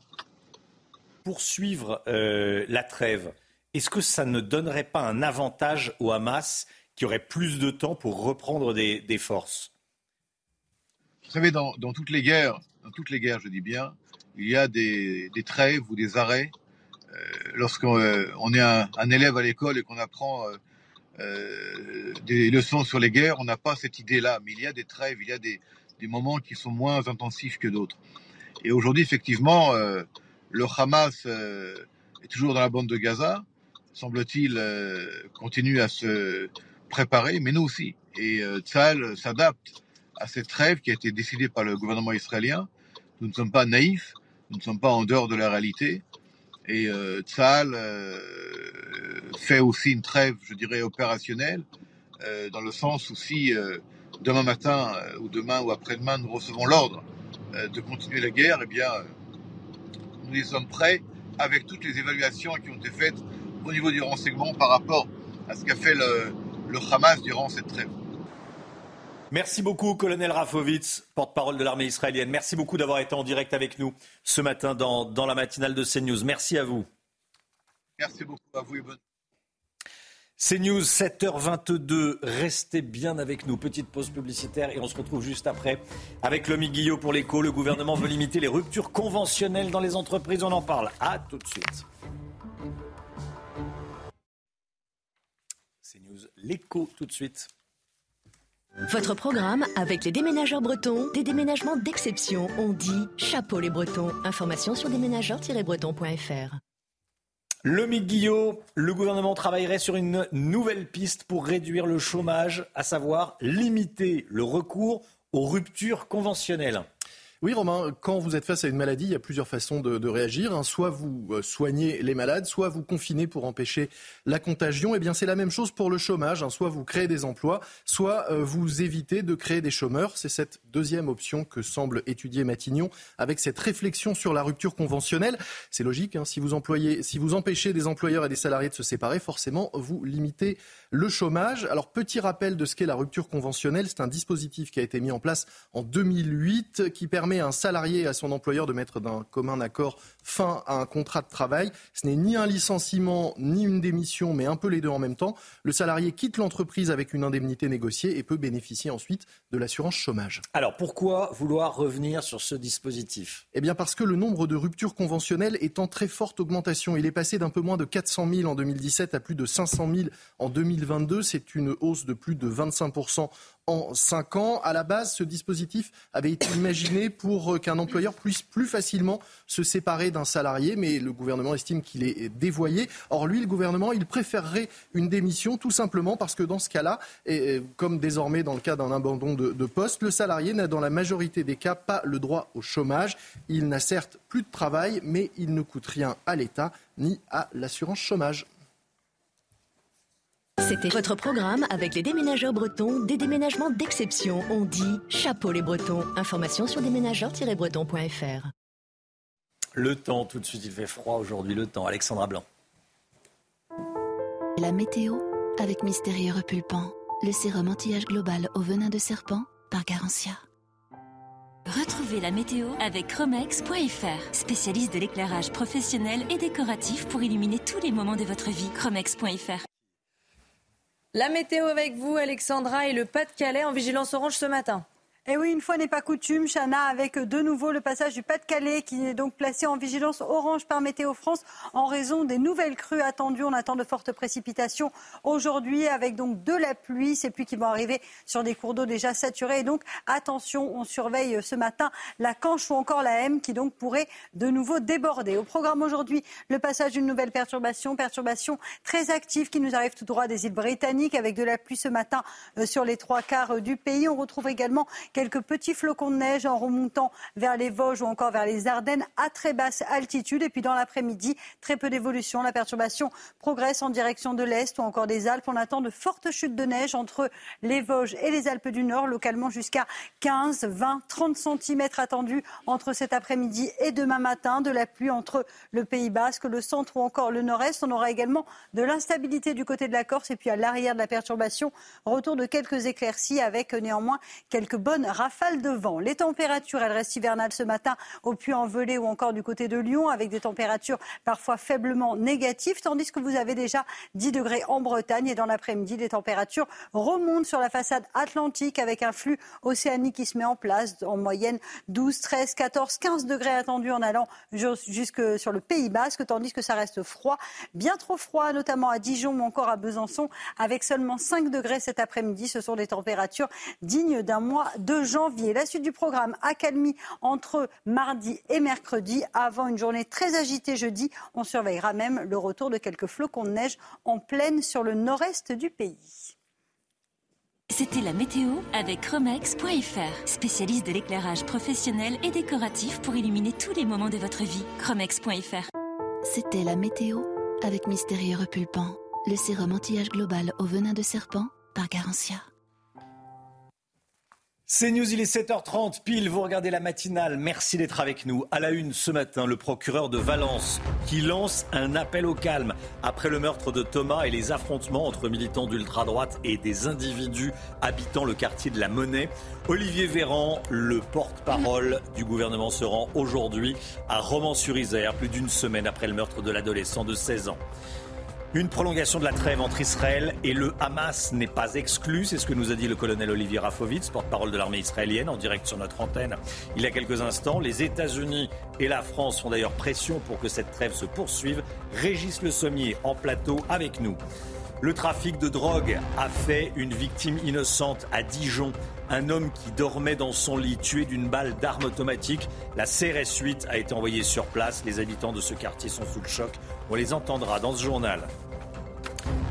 Et puis le procès de six ex-collégiens impliqués dans l'assassinat de Samuel Paty commence aujourd'hui. Trois ans après la mort du professeur, ses collègues sont encore traumatisés et 13 d'entre eux se sont constitués partie civile. Nouvelle démonstration de l'ultra-droite à Rennes hier soir. Regardons ensemble ce qui s'est passé. Quelques dizaines de manifestants se sont rassemblés, ont marché dans les rues de la ville en réaction au meurtre de Thomas à.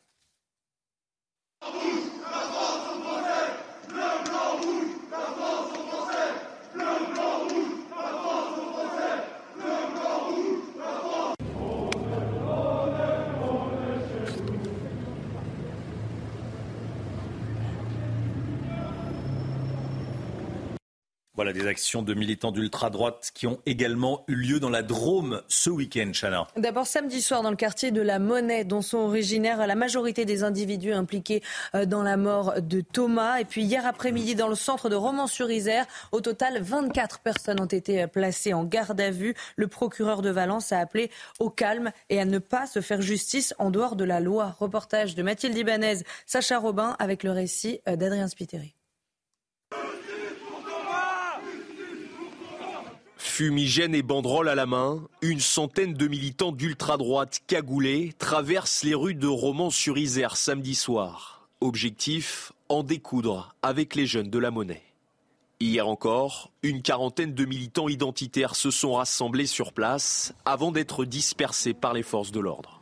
Face à cette situation explosive, depuis la mort de Thomas, le procureur de Valence appelle au calme. Nul ne peut se faire justice en dehors de la loi. Ceux qui s'y opposent par la violence illégitime en répondront.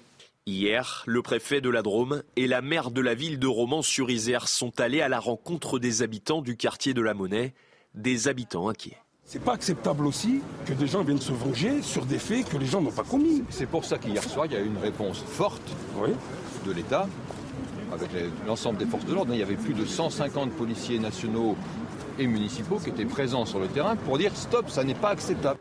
Depuis vendredi, 24 personnes ont été placées en garde à vue. Voilà, et donc Olivier Véran s'y rend euh, aujourd'hui, dix jours après le meurtre et trois jours après les, obsèques. Régis Le Sommier avec nous, le colonel Olivier Rafovitz, porte-parole de l'armée israélienne, porte-parole de Tsahal, était en direct avec nous il y a, quelques instants. Euh, il nous a dit qu'une prolongation de la trêve n'était pas exclue. Euh, comment est-ce que ça pourrait se dérouler? Quelles sont les toutes dernières informations? La trêve qui se termine ce soir officiellement. Oui, alors trêve qui se termine ce mm. soir. Évidemment, il y a des pourparlers qui, depuis hier notamment, euh, le gouvernement israélien a admis qu'il pouvait prolonger cette trêve à condition que euh, le Hamas libère 10 euh, otages israéliens nouveaux. Le Hamas, de son côté, a dit qu'il était en mesure de pouvoir libérer ces 10 otages et qu'il pouvait euh, et qu'il serait évidemment favorable à un prolongement de cette trêve. Ce qu'il faut voir, c'est qu'on a évoqué Joe Biden qui, a mis en place avec les Qataris, avec les Égyptiens, cette, cette trêve. Et évidemment, la communauté internationale voudrait qu'il y ait plus d'otages, les Israéliens aussi. Mais le problème, c'est qu'il y a quand même une contre, une, une sorte de, de bisbille entre le fait de continuer les opérations militaires pour éradiquer le Hamas, qui est l'objectif, et puis le fait de libérer les otages. Alors, ce qui est très intéressant aujourd'hui, par contre, c'est que euh, le comment la personne principale qui est euh, vraiment à la manœuvre pour cette libération, c'est le Premier ministre qatari, euh, Mohamed Abdel, Abdelrahman Al Thani, qui lui explique qu'en fait le problème du Hamas aujourd'hui, il resterait 30, 30 à 40 enfants et femmes, parce que ça, euh, jusqu'à présent, c'est ce qu'Israël veut. Israël veut euh, des enfants, les enfants et les femmes. Les hommes, les soldats, ça viendra dans un deuxième temps. Mais aujourd'hui, la difficulté principale pour le Hamas, c'est de les faire transiter, de pouvoir les rassembler, et le fait aussi qu'un certain nombre d'otages sont aux mains d'autres groupes qui ne sont pas le Hamas, qui sont le djihad islamique, et quelques autres groupes qui ont profité du 7 octobre pour justement prendre eux aussi des otages. Donc il y a une certaine confusion, euh, et, et en fait, on ne sait pas si ce sera possible justement de les faire transiter. On parle aujourd'hui de, faire, de, faire sortir des otages par un autre checkpoint que, le, que celui euh, de Rafah. Donc la, situation est extrêmement compliquée et comme on voit que c'est un mécanisme euh, qui a été mis en place, qui fonctionne, évidemment la communauté internationale, évidemment les États-Unis euh, qui ont gros à jouer dans cette histoire veulent que ça, se produise. Maintenant, il y a toujours un grain de sable qui peut arriver. On a vu samedi, ça a failli s'interrompre. Israël a failli recommencer les bombardements et l'offensive. Euh, finalement, les otages sont sortis. On va voir comment ça va se passer aujourd'hui. En tout cas, ça reste extrêmement tendu, mais c'est un mécanisme qui fonctionne. Avec le Qatar comme pierre angulaire de ces négociations et, Absolument. de ce moment. Et Absolument, le Qatar, avec ce, personnage dont je recommande d'ailleurs euh, la lecture de, de, de, l'interview dans, dans, le Financial Times. Le Premier ministre Qatari. Explique, voilà, le Premier mm. ministre Qatari, qui explique justement parce que, pourquoi le Qatar? Tout simplement parce que les deux chefs historiques du Hamas sont au Qatar et ils ont le lien avec euh, les, les, commandants euh, Yahya Sinwar, Mohamed Def, qui sont eux les commandants du, du, du, du Hamas dans la bande de Gaza. Régis Le Sommier, vous restez bien avec nous évidemment. La police israélienne, je voulais vous en parler bien sûr, a ouvert une enquête le 14 novembre dernier sur les crimes sexuels commis par le Hamas lors de l'attaque du 7 octobre. Et depuis, les témoignages se multiplient. La constitution du dossier est très compliquée, comme nous l'explique Célia Gruyère. Ce sont des témoignages glaçants qui se multiplient depuis plusieurs semaines. La police israélienne constitue un dossier sur de nombreux cas de violences sexuelles commises par le Hamas, dont des viols et des mutilations génitales.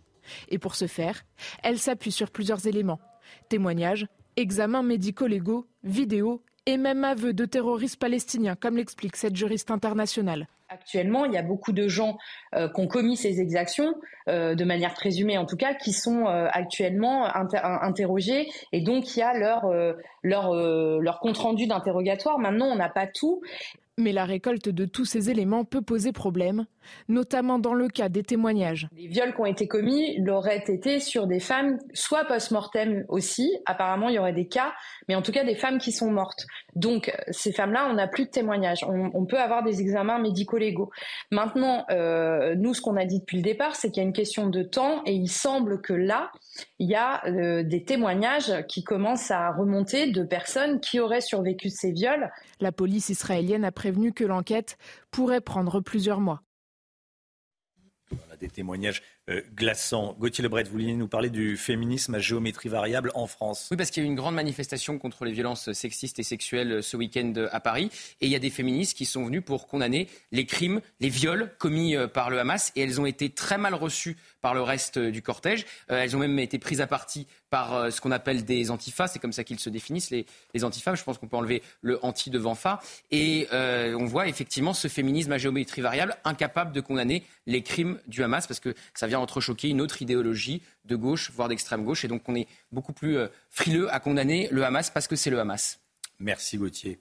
Trois ans après l'assassinat de Samuel Paty le 16 octobre 2020 à Conflans-Sainte-Honorine, six anciens collégiens sont jugés à partir d'aujourd'hui, âgés de 16 à 18 ans. Ils sont soupçonnés à différents niveaux d'avoir livré des informations au terroriste islamiste tchétchène qui a décapité le, le professeur. Le procès se déroulera à huis clos au tribunal pour enfants de Paris. Et 13 anciens collègues de Samuel Paty se sont euh, constitués partie civile. Trois ans plus tard, ils sont toujours traumatisés par ce drame. Reportage de Pierre-François Altermat et Sandra Buisson. Ils sont 13, 13 anciens collègues de Samuel Paty qui travaillaient avec lui au collège du Bois d'Aulne et qui veulent se constituer partie civile au procès des six anciens collégiens jugés pour dénonciation calomnieuse ou pour avoir désigné Samuel Paty au terroriste. Un acte qui a traumatisé ces enseignants, explique leur avocat. Certains ont changé de métier ou de département. Le choc a été terrible pour eux. Terrible parce qu'il y a eu cette, cette trahison, ce fait que ce soit des mineurs, des élèves qui ont dénoncé un des leurs, qui auraient pu les dénoncer eux. C'est des, des gamins qui connaissaient depuis la sixième, qui suivent tous les jours, qui réprimandent parfois, qui surveillent les devoirs. Il y a eu une rupture de confiance entre les professeurs et les élèves qui est, euh, qui est évidente, inattendue, euh, surprenante, choquante. Parmi eux, le professeur qui raccompagnait d'habitude Samuel Paty. Il a croisé le terroriste juste après le crime. il y avait euh, un homme décapité par terre. Je dis un homme parce qu'il n'a même pas compris que c'était Samuel dans l'état où il était. Le week-end avant sa mort, Samuel Paty avait alerté du danger qui guettait l'établissement, qui les guettait tous. Euh, je suis en danger, mais tout le collège est en danger. C'est écrit aussi, c'est un message de Samuel. C'était Samuel, les, les collègues, le collège. C'était tout ça qui était menacé. Pour ses anciens collègues, il serait inconcevable de ne pas pouvoir assister au procès, de ne pas être aux côtés de la famille de Samuel Paty. Cette histoire bouleversante à Dijon, un homme de 55 ans qui dormait chez lui a été tué euh, par des dealers de drogue qui ont tiré à l'arme automatique sur la façade euh, d'un immeuble où il y a un, un, point de deal évidemment. La CRS 8 a été euh, envoyé. Il est arrivé hier soir pour tenter de, calmer les choses, en tout cas provisoirement. Euh, l'homme dormait dans son appartement quand il a été touché par une balle d'arme automatique, Chana. Oui, ce père de famille est une victime collatérale de ce qui semble être un règlement de compte sur fond euh, de trafic de drogue. Et Cédric Beauvris du syndicat de police Alliance était en direct avec nous à 6h45 et il nous a dit que ce quartier était bel et bien gangréné par le trafic de drogue. Écoutez. On a plusieurs quartiers sur Dijon. Hein. donc Stalingrad est un, des, un quartier où il y a un point de deal identifié. C'est pas le, non plus le plus gros point de deal identifié sur la circonscription de Dijon. puisqu'on a euh, deux QRR, hein, deux quartiers de reconquête républicaine sur Dijon. Euh, Blanqui, pour l'instant, n'en fait pas partie. Et euh, donc, c'est un point de deal notoirement connu. L'avantage pour les dealers, c'est que c'est un quartier qui est un petit peu enclavé. Il y a une impasse, il faut s'engouffrer dans l'impasse. Donc, c'est vrai que ça présente des avantages pour le trafic de stupéfiants. Restez bien avec nous, 7h42. L'industrie française a-t-elle vraiment besoin de 100 à 200 000 travailleurs étrangers, comme le dit le ministre de l'Industrie? On va en parler dans un instant avec Lomi Guillot, et ce alors que le projet de loi immigration arrive à l'Assemblée aujourd'hui. Des actualités économiques et politiques qui s'entrechoquent, qui s'entremêlent plutôt. On va en parler dans, dans un instant avec Lomi. Restez bien sur CNews, bon réveil à tous, à tout de suite.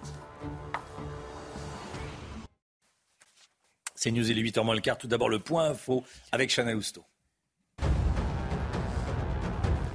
Elisabeth Borne a une nouvelle fois actionné le 49.3, cette fois-ci sur la partie dépenses et l'ensemble du projet de loi de financement de la sécurité sociale. Une motion de censure a aussitôt été déposée par la France insoumise, mais celle-ci devrait échouer comme les précédentes. Au total, c'est le 19e 49.3 utilisé par Elisabeth Borne. Trois ans après l'assassinat de Samuel Paty, six collégiens sont jugés à partir d'aujourd'hui. Âgés maintenant de 16 à 18 ans, ils sont soupçonnés à différents niveaux d'avoir livré des informations au terroriste qui a décapité le professeur. Le procès se déroulera à huis clos pendant deux semaines au tribunal pour enfants de Paris. Il s'agit du premier des deux procès prévus dans cette affaire.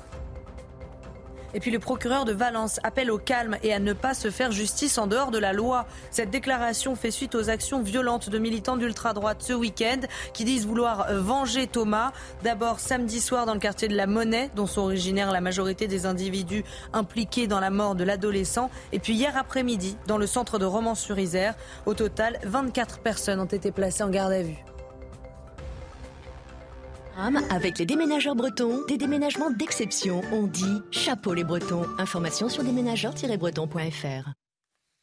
Le projet de loi immigration arrive aujourd'hui en commission des lois à l'Assemblée et le ministre de l'Industrie, Roland Lescure, a assuré par ailleurs ce week-end qu'on ne pourrait pas faire sans travailleurs immigrés dans les prochaines années. Alors déjà, on va se poser euh, quelques instants. L'homme Guillaume, qu'est-ce qu'il a dit exactement?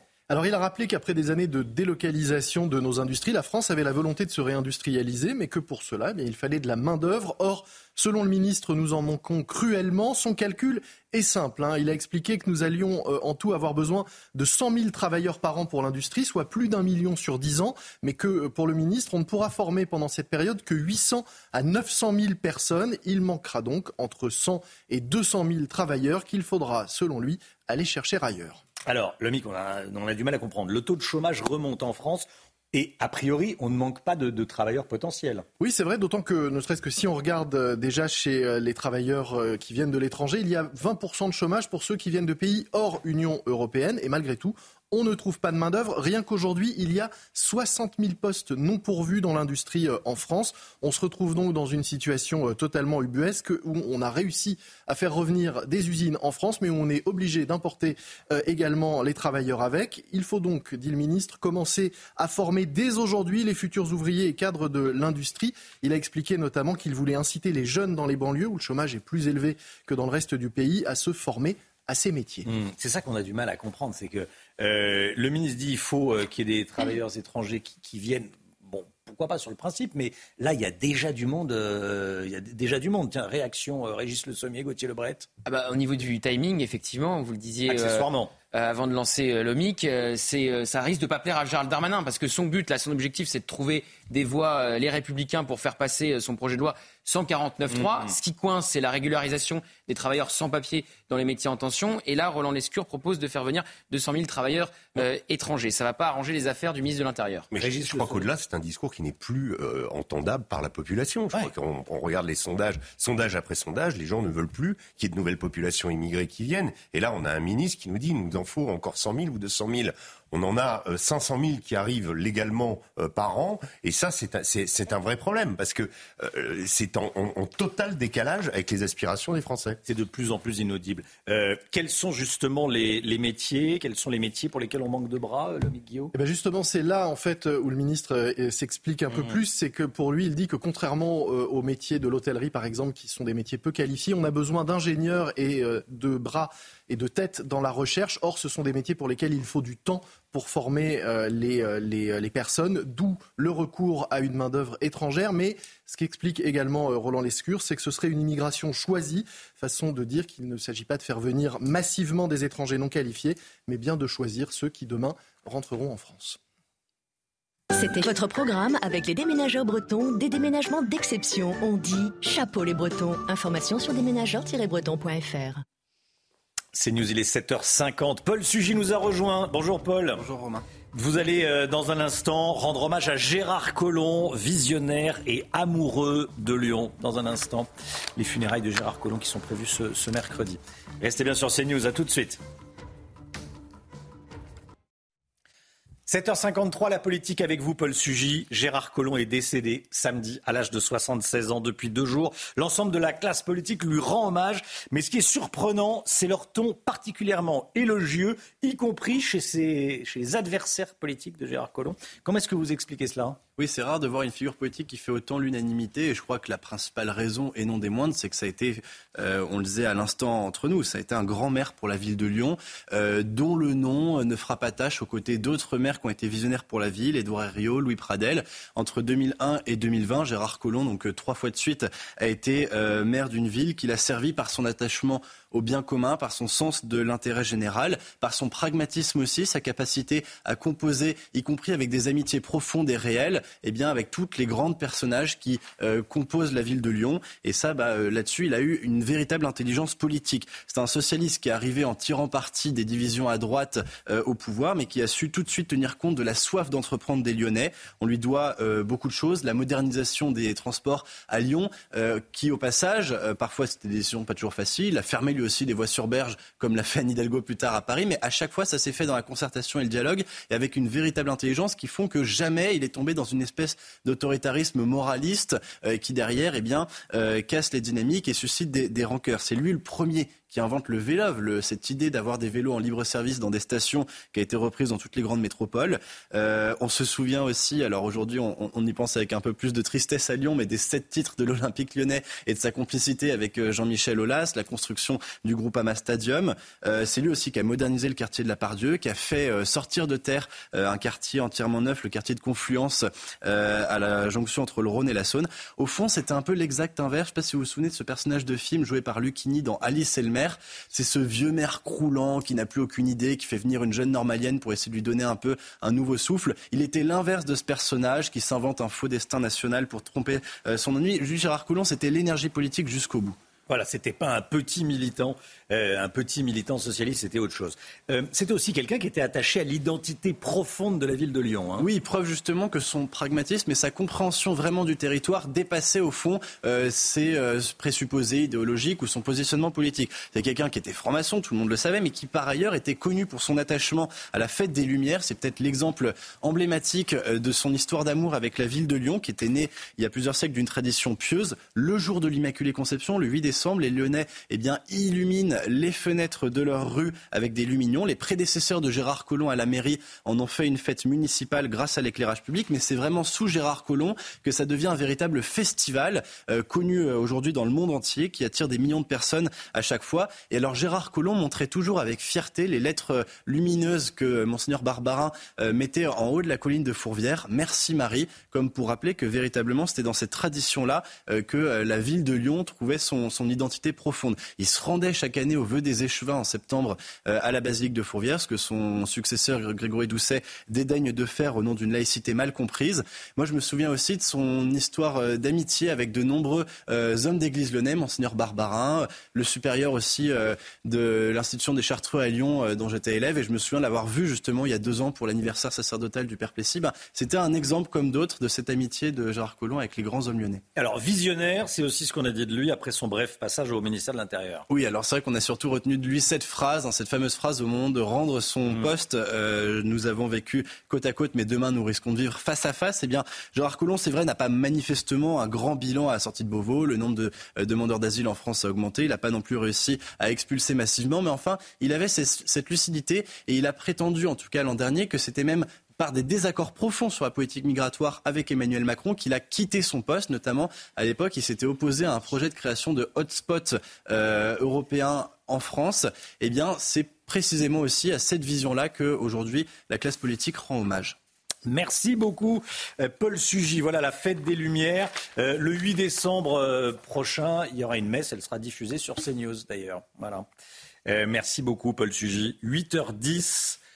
L'invité de la grande interview ce matin sera Jérôme Fourquet, directeur du département opinion et stratégie d'entreprise de l'IFOP. Jérôme Fourquet, sociologue, qui sera invité de Sonia Mabrouk. Le temps tout de suite, Alexandra Blanc. La météo avec Mystérieux Repulpant, le sérum anti-âge global au venin de serpent par Garantia. Retrouvez la météo avec Chromex.fr, spécialiste de l'éclairage professionnel et décoratif pour illuminer tous les moments de votre vie. Chromex.fr. Alexandra, vous nous emmenez à la montagne. Eh oui, vous étiez nombreux ce week-end à profiter de l'ouverture de certaines stations de ski, comme ce fut le cas du côté de Val Thorens, avec au programme de la neige, mais également un temps euh, plutôt clément. Et donc, vous étiez ravis d'avoir pu euh, profiter euh, de cette ouverture anticipée du côté de Val Thorens. Sachez que la plupart des stations de ski vont plutôt ouvrir leurs portes pour le début du mois de décembre. Alors au programme aujourd'hui un temps très agité, très mitigé avec l'arrivée d'une nouvelle perturbation qui arrive des îles britanniques. Au programme de fortes pluies aujourd'hui, on retrouve également un petit peu de neige en plaine, principalement entre les Ardennes et les Vosges. Et puis dans l'après-midi, attention, on retrouvera de la pluie sur les trois quarts du pays, du vent également, de la neige à assez basse altitude, au-delà de 500-600 mètres d'altitude. On attend beaucoup de neige entre les Vosges et les Alpes du Nord. Côté température, c'est un petit peu frais ce matin pour le puits envelé avec moins 3, moins 4 degrés actuellement pour le département de la Haute-Loire, contre déjà 10 degrés en Bretagne. Et dans l'après-midi, les températures remontent un peu par rapport à hier. Hier, c'était froid, digne d'un mois de janvier. Ça va remonter aujourd'hui sur la façade ouest, avec localement jusqu'à 15 degrés pour le Pays Basque, contre seulement 5 degrés du côté de la Bourgogne ou encore de la Franche-Comté. C'était la météo avec Chromex.fr, spécialiste de l'éclairage professionnel et décoratif pour illuminer tous les moments de votre vie. Chromex.fr.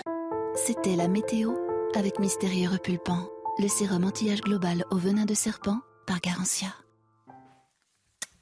C'est News, il est 8h, bienvenue à tous, vous regardez la matinale. À la une ce matin, une prolongation de la trêve entre Israël et le Hamas n'est pas exclue, c'est ce que nous a dit le colonel Olivier Rafovitz, porte-parole de l'armée israélienne, en direct sur notre antenne ce matin. Les États-Unis et la France font d'ailleurs pression pour que cette trêve se poursuive. Régine Delfour sera en direct avec nous depuis Israël. A tout de suite Régine. Mais si cette trêve se prolonge effectivement, comment peut-on être sûr que le Hamas n'en profite pas pour se renforcer? Je vous poserai la question. Régis Le Sommier, à tout de suite Régis. Après la montée des tensions à la suite de la mort de Thomas, le procureur de Valence appelle au calme. Il met aussi en garde contre les dénonciations sans preuve et les interprétations hâtives alors que l'enquête est toujours en cours. Mathilde Ibanez sera avec nous. À tout de suite Mathilde. Une prolongation de la trêve entre Israël et le Hamas n'est pas exclue. Le colonel Rafovitz, porte-parole de Tzal, l'a dit ce matin sur notre antenne. On va partir sur le terrain, Chana. On va rejoindre nos envoyés spéciaux en Israël, Régine Delfour avec Olivier Gangloff derrière la caméra. Régine, alors que la libération d'un nouveau groupe d'otages doit avoir lieu aujourd'hui, des négociations sont toujours en cours. Absolument, euh, Chana. Alors, euh, c'est aujourd'hui, c'est théoriquement la, fin de cette trêve de quatre jours, mais on sait qu'il y a des négociations pour poursuivre cet accord. Cet accord, donc, qui prévoyait euh, la libération de 50 otages israéliens contre 150 prisonniers palestiniens. À ce jour, il n'y a eu que 40 otages israéliens qui ont été relâchés, mais toujours aucun Français. Alors, on sait qu'Israël a reçu une liste cette nuit du nombre d'otages qui devraient être libérés. On parle de 11 personnes. Alors, euh, y aura-t-il des Français parmi eux Hier, il y a donc eu un troisième échange avec 17 otages, dont 14 Israéliens, avec deux binationaux, une petite fille, euh, Abigail, de 4 ans, qui est israélo-américaine, et un russo-israélien euh, de 25 ans. C'est la première fois qu'il y avait autant d'enfants qui étaient libérés. Hier, il y a eu 9 enfants âgés de 4 à 17 ans qui ont été libérés. Alors, au total, depuis le début de cette trêve, 58 otages ont été relâchés contre 117 prisonniers palestiniens. Merci beaucoup Régine. Régine Delfour, en direct de, Tel Aviv. Merci à vous, euh, en direct avec, nous, avec Olivier Gangloff. Euh, Régis Le Sommier, si la trêve venait à être prolongée, je dis bien si la trêve venait à être prolongée, comment être certain que le, que le Hamas n'en profite pas pour se renforcer ah Mais le Hamas, de toute façon, profite de la, de la trêve. Il, en profite depuis qu'elle a été conclue, depuis qu'il y a un arrêt des combats, évidemment pour se recomposer, pour récupérer des armes. C'est un combat de guerriers urbain, euh, très intense. Aujourd'hui, Israël a, euh, a commencé à grignoter euh, une partie, à, encercler la ville de Gaza City, mais ne la, ne la contrôle pas dans sa totalité. Il y a encore, y avait juste avant cette trêve des combats de rue extrêmement intenses. C'est un, c'est un tissu urbain extrêmement dense dans lequel les militants du Hamas sont chez eux. Donc il faut savoir que ce travail d'éradication dont parlait Benjamin Netanyahou n'est absolument pas arrivé à son terme et que plus euh, la trêve se, prolonge, eh bien, plus le Hamas va profiter justement. Et l'intérêt du Hamas aussi, c'est que cette trêve se prolonge justement pour pouvoir se renforcer, éventuellement récupérer des équipements et continuer justement le combat le plus longtemps possible. Régis Le Sommier avec nous ce matin. Restez bien euh, avec nous, Régis. Nouvelle démonstration de l'ultra-droite à Rennes hier soir, Chana. Quelques dizaines de manifestants se sont euh, rassemblés en réaction au meurtre de Thomas à Crépol. Regardez.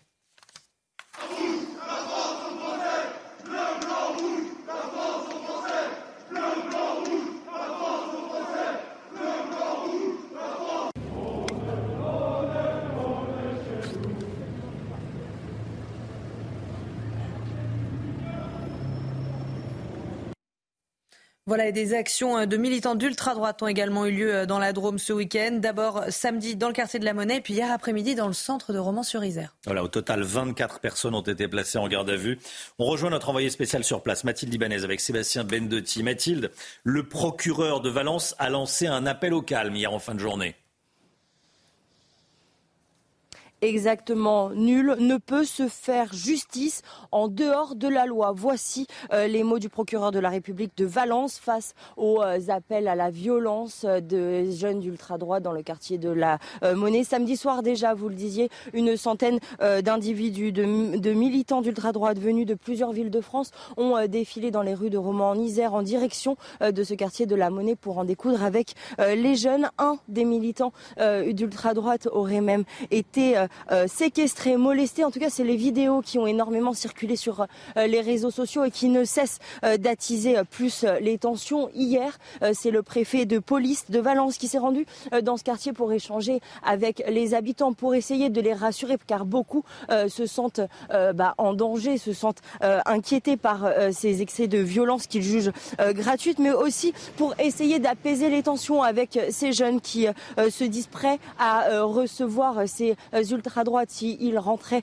euh, dans cette euh, cité. Alors beaucoup euh, de, tensions, hein, vous l'avez dit hier, c'est une quarantaine de militants identitaires qui se sont quand même rassemblés à Romans-sur-Isère avant d'être dispersés par les forces de l'ordre. Vous le disiez, au total 24 personnes ont été placées en garde à vue depuis vendredi en lien avec ces deux épisodes. Alors beaucoup de tensions, beaucoup de tristesse également depuis la mort de Thomas Olivier Véran. Eh bien, est attendu ici à Crépol pour rendre hommage à ce rugbyman de 16 ans. Merci beaucoup Mathilde Ibanez. Restez bien sur CNews. Et dans un instant, la grande interview avec Sonia Mabrouk qui reçoit Jérôme Fourquet.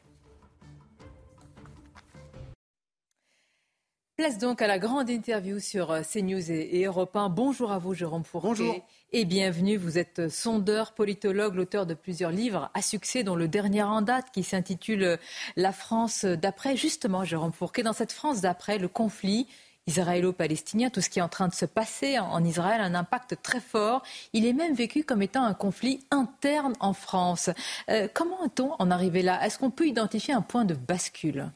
Alors oui, si on se reporte un peu en histoire, la, bascule en fait a lieu euh, en début des années 2000, au moment du déclenchement de la seconde intifada euh, dans les territoires occupés, qui se traduit ici en France par euh, l'émergence de ce qu'on a appelé un nouvel antisémitisme ou l'antisémitisme des banlieues ou des quartiers, avec euh, des actes d'incivilité, voire des agressions envers la communauté juive euh, commises dans les, quartiers de banlieue, donc en région parisienne notamment et à Lyon. On a jusqu'à l'incendie de, quelques synagogues mmh. et derrière le départ silencieux de toute une partie de la, la population juive de ces quartiers, soit justement vers Israël d'où le, nombre important de victimes franco-israéliennes que nous avons dénombrées euh, après le, 7 octobre, soit dans d'autres quartiers ou d'autres villes de France réputées plus sécures, et plus, plus protégées. Et donc c'est à partir de ce moment-là qu'on parle de l'importation du conflit israélo-palestinien, même si tout l'antisémitisme qu'on observe aujourd'hui ne provient pas uniquement de, ces quartiers. On a vu des, militants d'extrême droite se, faire interpeller ces derniers jours en taguant des, croix gammées. Euh, ce, nouvel antisémitisme est une réalité. Il y a le fameux livre de euh, M. Ben Soussan, Les territoires perdus de la République, qui sort euh, dans ces, dans ces années-là. Et à chaque opération militaire israélienne, qu'il s'agisse de plomb durci, bordure protectrice, on va constater une montée des actes antisémites en France. Et donc ça fait maintenant plus de 20 ans que nous vivons avec cela. Les responsables politiques l'ont intégré. Chacun appelle au calme, chacun appelle à ne pas importer le conflit, mais chacun se comporte en tenant compte de cette réalité nouvelle. Avec Jérôme Fourquet, une importation de ce qui se passe en Israël en France qui a pris une autre tournure, désormais une tournure euh, religieuse depuis quelques années. Il y a encore euh, quelques temps, ce n'est plus le cas. La gauche qui soutenait les Palestiniens parlait des damnés de la terre. Et il n'y avait, y avait pas de composante religieuse contrairement euh, à aujourd'hui. Est-ce que c'est le cas? Et comment ça a pu basculer aussi? Alors là aussi, les choses, la, tectonique des plaques a évolué le soutien de la gauche euh, à la cause palestinienne depuis les années 60 et 70. En gros, le tournant, c'est la guerre des, la guerre des six jours et les territoires occupés. Mais, et, à l'époque, euh, la gauche soutient euh, par anti-impérialisme la cause américain, et, et c'est aussi des organisations, le Fatah, le FPLP, qui sont d'obédience marxiste. Donc il y a, et tout ça est laïque. Et puis, au fur et à mesure euh, de la confessionnalisation du, combat palestinien euh, sur le terrain et de la réislamisation de la population issue de l'immigration en France, euh, les choses vont, se colorer différemment. Et donc, on a eu cette fameuse manifestation Place de la République en soutien à la cause palestinienne, où on a entonné le Allah Akbar, qui a été soutenu par des militants de la France insoumise qui apparaissaient historiquement comme les plus fervents défenseurs de la, laïcité. Hein, donc on, voit comment les choses se recomposent sous nos yeux de manière euh, assez stupéfiante. Vous êtes, euh, Jérôme Fourquet, le théoricien de la France archipélisée. Quelle France peut ressortir, nous, sommes encore en plein dans cette période, mais quelle France peut ressortir d'une telle période avec ce hum, conflit qui rend la situation inflammable? Jean-Luc Mélenchon espère in fine la créolisation. Éric Zemmour parie sur deux peuples. Alors quel visage peut avoir la France d'après? Alors, elle est, cette France est effectivement travaillée par ces, tensions internes avec, euh, ne l'oublions jamais quand même, sur cette euh, question de, du, conflit israélo-palestinien et de ses éventuels euh, débouchés ici en France ou conséquences en France, le fait qu'il n'y ait pas deux France face à face, mais au moins trois, avec une grande majorité silencieuse, qui en fait ne se positionne ni pour l'un ni pour l'autre. Ce qu'on voit dans nos enquêtes, historiquement, les Français considèrent sur un conflit euh, qui, est, est très, euh, qui est très dur, qui est très profond, et que la seule solution, c'est deux États. Bien évidemment, il y a eu un choc immense euh, en faveur de la cause israélienne au moment du 7 octobre, mais depuis que les images des dégâts à Gaza se multiplient, les choses quelque part se rééquilibrent dans l'opinion, et toute une partie de la population française se tient à distance de ce conflit. C'est ce que sans doute a ressenti Emmanuel Macron quand il s'est déplacé en Dordogne quelques jours avant la grande manifestation, où, euh, à sa surprise et à celle de ses conseillers, on ne lui a parlé que de pouvoir d'achat, de déserts médicaux et de dégradation de la situation dans les écoles. Et ils ont constaté que personne n'avait euh, apostrophé le président sur le conflit israélo-palestinien, ce qui a peut-être joué dans sa décision de ne pas se rendre à cette, euh, à cette grande manifestation. Donc n'oublions pas cette majorité silencieuse qui se tient à distance. On en parle peu d'ailleurs, hein, cette majorité sur le. Voilà, et c'est pas, elle qui, c'est pas elle qui, qui va euh, être sur les plateaux et euh, de manière assez classique, on voit sur les réseaux sociaux les militants des deux causes s'invectiver, voire davantage sur les réseaux sociaux, mais n'oublions pas toute cette population. Après le drame de, Crépol, Jérôme Fourquet, euh, on a assisté de nouveau hier à un rassemblement de, membres, de militants de l'ultra-droite dans les rues de Rennes. Je voudrais qu'on écoute ce qui était entonné et crié dans ces rues. On va l'écouter.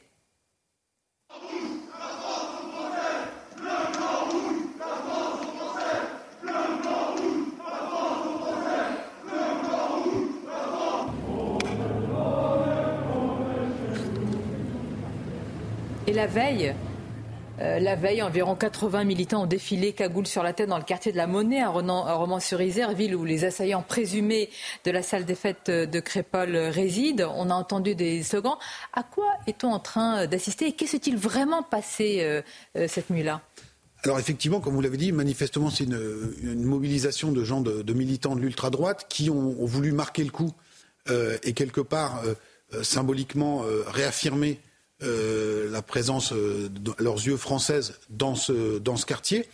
Euh, donc c'est très préoccupant, bien évidemment, parce que certains étaient munis de, de battes de baseball ou de barres de fer. Ils venaient manifestement pour, pour en découdre. Alors ça nous dit plusieurs choses. D'abord, c'est la radicalisation des tensions suite à l'émotion suscitée par ce drame. Ça nous dit également le fait que, eh bien, dans une société française où très très majoritairement, les Français ont quitté cette logique de l'honneur, cette logique clanique. On s'en remet encore à l'État comme monopole de la violence physique légitime. Euh, c'est ce que le grand-père de Thomas a dit en disant j'espère que euh, ces individus seront châtiés et durement châtiés. Mais euh, une partie de la population considère, à tort ou à raison, que la main de l'État n'est pas assez ferme ni pour les protéger ni pour châtier et qu'il faut donc se faire euh, justice euh, soi-même. Et donc, on voit bien derrière qu'il y a un agenda idéologique, euh, bien évidemment, pour ces militants d'ultra-droite. Dernière remarque quand même, même si cette expédition punitive ou cette démonstration de force est, bien évidemment tout à fait condamnable, elle s'est soldée quand même par la défaite physique de ces militants de l'ultra-droite, puisque quand la confrontation a eu lieu avec des habitants de ce quartier, elle a tourné euh, à l'avantage des habitants de, ce quartier. Donc c'est pas du tout pour euh, excuser euh, le moins qu'il en soit ces militants d'ultra-droite, mais regardez aussi ce qui s'est réellement passé avec des gens qui venaient de toute la France. Hein, la, manifestation a eu lieu à Rennes, la dernière que vous évoquez. le militant qui s'est fait prendre à partie et qui était, qui était blessé est originaire de Mayenne. Et donc c'est pas du tout une réaction spontanée de la part des habitants, par exemple, du village de Crépol ou des autres petits villages euh, autour de Romans qui auraient fait une descente hmm. sur ce quartier. Ce sont des militants d'ultra-droite qui viennent de toute la France pour essayer d'en découdre et qui, pour le coup, euh, sont repartis euh, un petit peu la queue entre les jambes. Et sur le plan politique, Jérôme Fourquet, chacun se renvoie la responsabilité d'une telle situation. La gauche et l'extrême gauche dénoncent une récupération politique du drame. L'exécutif pointe aussi la récupération. Le procureur appelle à la prudence. Comment, euh, quelques jours après ce drame, cette émotion qui est toujours vive, vous considérez, vous, avec le regard du politologue, du sondeur, de l'homme expérimenté, vraiment qui connaît cette France en profondeur, comment voyez-vous ce qui s'est passé? Est-ce que véritablement c'est un fait de société et, euh, et on en est sûr, si je puis dire, même si l'enquête se poursuit. Alors, euh, c'est un fait divers, mais qui prend une dimension de fait de société parce qu'on est dans une réitération, en fait. Le fait divers devient fait de société quand euh, c'est plusieurs fois consécutif que ce type d'agression se, produit. Si on fait la liste des attaques au couteau depuis le, début de l'année, la liste est hélas très longue, souvent mettant aux prises des, très jeunes individus, à la fois victimes et auteurs. Ces tensions entre une France euh, de la ruralité et une France des quartiers euh, n'est pas, euh, nouvelle. Et c'est ce qui s'est passé, c'était il, y a dix jours, samedi, la semaine précédente, mais samedi soir dernier, à Dijon, un, père de famille a trouvé la mort dans son sommeil, victime collatérale d'un règlement de compte entre dealers. Vous savez, il y a une belle chanson de Francis Cabrel qui s'appelle Un samedi soir sur la terre. Si on parodie, on pourrait dire un samedi soir en province. Hein, c'est-à-dire que c'est aujourd'hui la litanie euh, à laquelle la société française est confrontée et il s'agit non pas d'un tournant, mais euh, d'une étape supplémentaire dans ce, ces espèces de bruit de fond de l'insécurité et des tensions. Euh, et on voit que l'opinion publique se sent désemparée face à un État qui a perdu le contrôle de la situation dans, ces quartiers et ces territoires. Et à Dijon, comme vous l'évoquez, Jérôme Fourquet, il y a une valeur traumatique d'autant plus importante que, vous l'avez rappelé, la personne était chez elle, c'est-à-dire c'est le dernier endroit encore protégé, en train de dormir. en train de dormir. donc là, on touche, au, dire, au sein des seins. Voilà, et donc on est au premier étage, hein, et donc il y a une balle perdue, parce qu'il y a quand même eu 60 coups de feu qui ont été... Euh, qui ont été tirés, mais il y a quelques semaines, c'était une, une, jeune étudiante sûr, oui. euh, dans un quartier de Marseille, qui elle aussi, Soukina, ouais. qui a pris une balle mm. euh, là aussi. Euh, on a eu le quartier Pisevin à Nîmes, et donc Crépol n'est qu'une étape supplémentaire. D'ailleurs, euh, pour s'en persuader, il suffit de suivre le déplacement de la fameuse CRS 8, qui est spécialisée dans le, le, le maintien de l'ordre et qui est envoyée en pompiers quasiment quotidiennement partout en France. Mais elle est envoyée euh, en pompier, comme vous dites. Est-ce qu'elle ne symbolise pas, quand elle est envoyée, justement cette main de l'État euh, qui tremble, l'autorité absente, ou en tous les cas en voie de disparition Alors, qui essaie de reprendre la main et d'apaiser euh, les tensions. Euh, mais, euh, j'allais dire, le mal est fait. Et en général, on arrive une fois la, la commission des faits. Alors, qui dit France d'après Jérôme Fourquet dit aussi euh, France d'avant. À la lumière de tout ce qu'on vient euh, d'évoquer, beaucoup euh, aussi ont évoqué, à la lumière du drame de Crépol, la nostalgie. La nostalgie d'une France rurale, des provinces, ou d'une France où on peut être chez soi sans recevoir une balle. Est-ce que les Français, globalement, justement, sont habités par cette nostalgie et est-ce qu'ils la voient se déliter aujourd'hui? Alors oui, en partie. Rappelons aussi euh, un élément très important démographiquement pour comprendre cette propension à la nostalgie, qu'on a un pays vieillissant. Et donc le, souvenir d'une France des années 60-70, c'est aussi le souvenir de la France dans laquelle beaucoup d'entre nous étaient jeunes. Donc il y a, y, a, y a, ce phénomène-là. Et cette France de Crépole, cette France des balles, cette France du rugby, euh, c'est la France qu'a décrite Jean Dujardin dans son spectacle euh, inaugural de la Coupe et du qui a Monde. été moqué, ringardisé par, par, par, une partie de la population. Ouais. Et en fait, pourquoi aussi ce fait divers devient fait de société?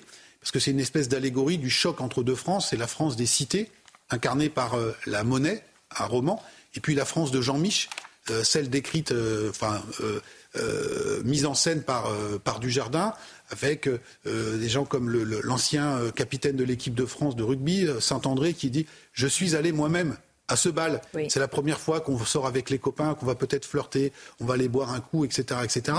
Et euh, ce jeune n'est pas rentré. Et donc c'est tout ça.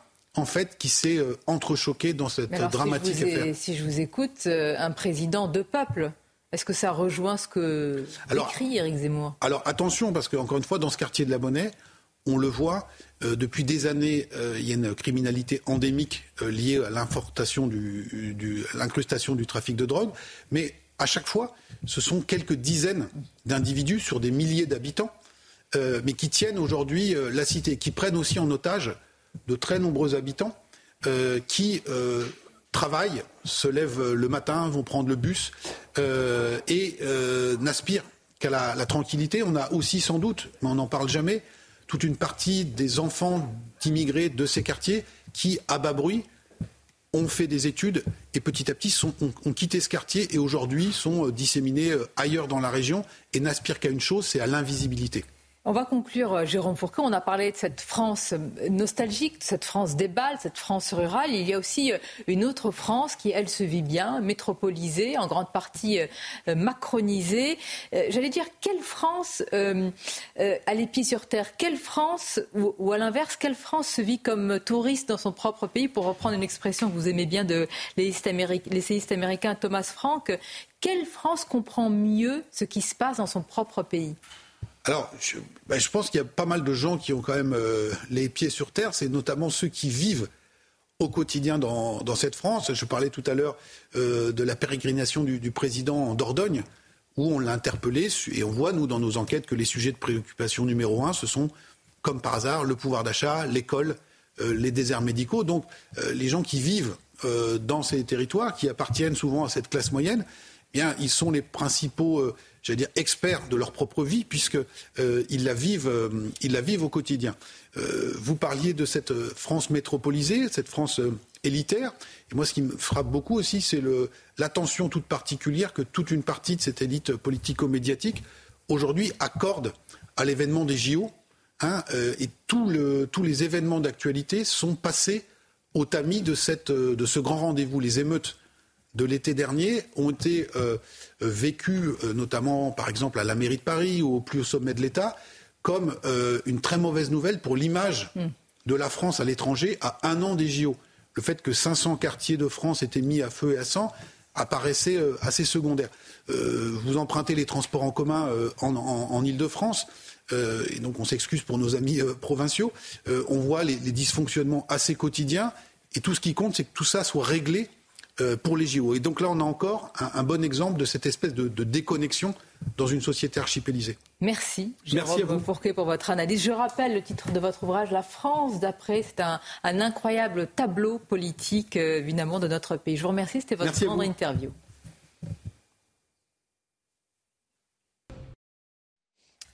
C'est News, il est 8h30. Merci à vous, Sonia Mabrouk, et à votre invité, Jérôme Fourquet. Le plateau s'installe, comme on dit, le docteur Brigitte Millot nous rejoint. Bonjour. Bonjour Brigitte, avec Chana Lousteau, bien sûr. Gauthier Lebret. Euh, qui... Oui, je mets mieux la chaise. Voilà, vous reprenez la chaise de l'invité. Bah, on, a, on a peu de chaises, on est en manque de chaises. Voilà, c'est la chaise musicale. Donc l'appel est lancé.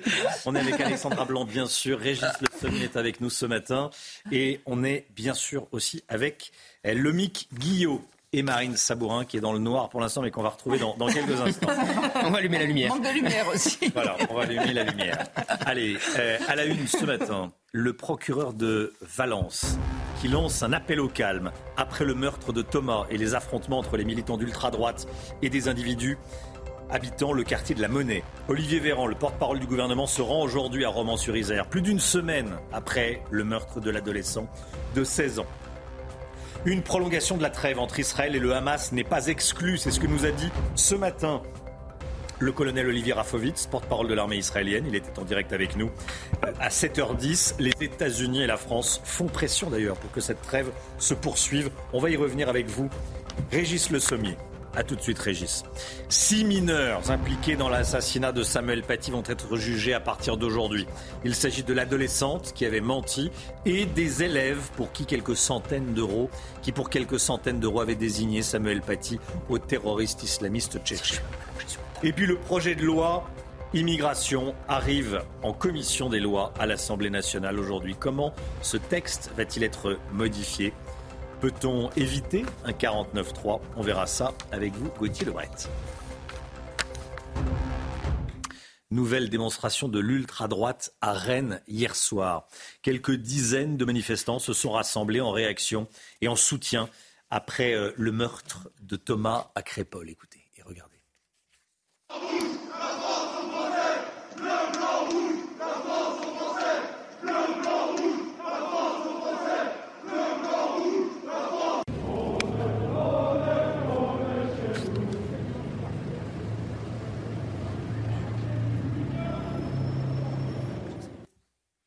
Des actions de militants d'ultra-droite ont également eu lieu dans la Drôme ce week-end. D'abord samedi soir dans le quartier de la Monnaie, dont sont originaires la majorité des individus impliqués dans la mort de Thomas, mais pas uniquement dans le quartier de la Monnaie, Chana. Oui, hier après-midi, dans le centre de Romans-sur-Isère. Au total, 24 personnes ont été placées en garde à vue. Le procureur de Valence a appelé au calme et à ne pas se faire justice en dehors de la loi. Voyez ce reportage de Mathilde Ibanez et de Sacha Robin avec le récit d'Adrien Spiteri.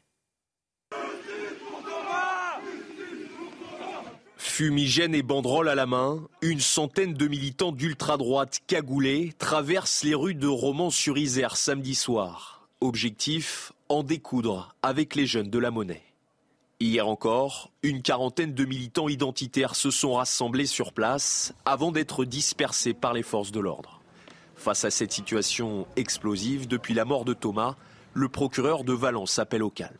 Nul ne peut se faire justice en dehors de la loi. Ceux qui s'y opposent par la violence illégitime en répondront.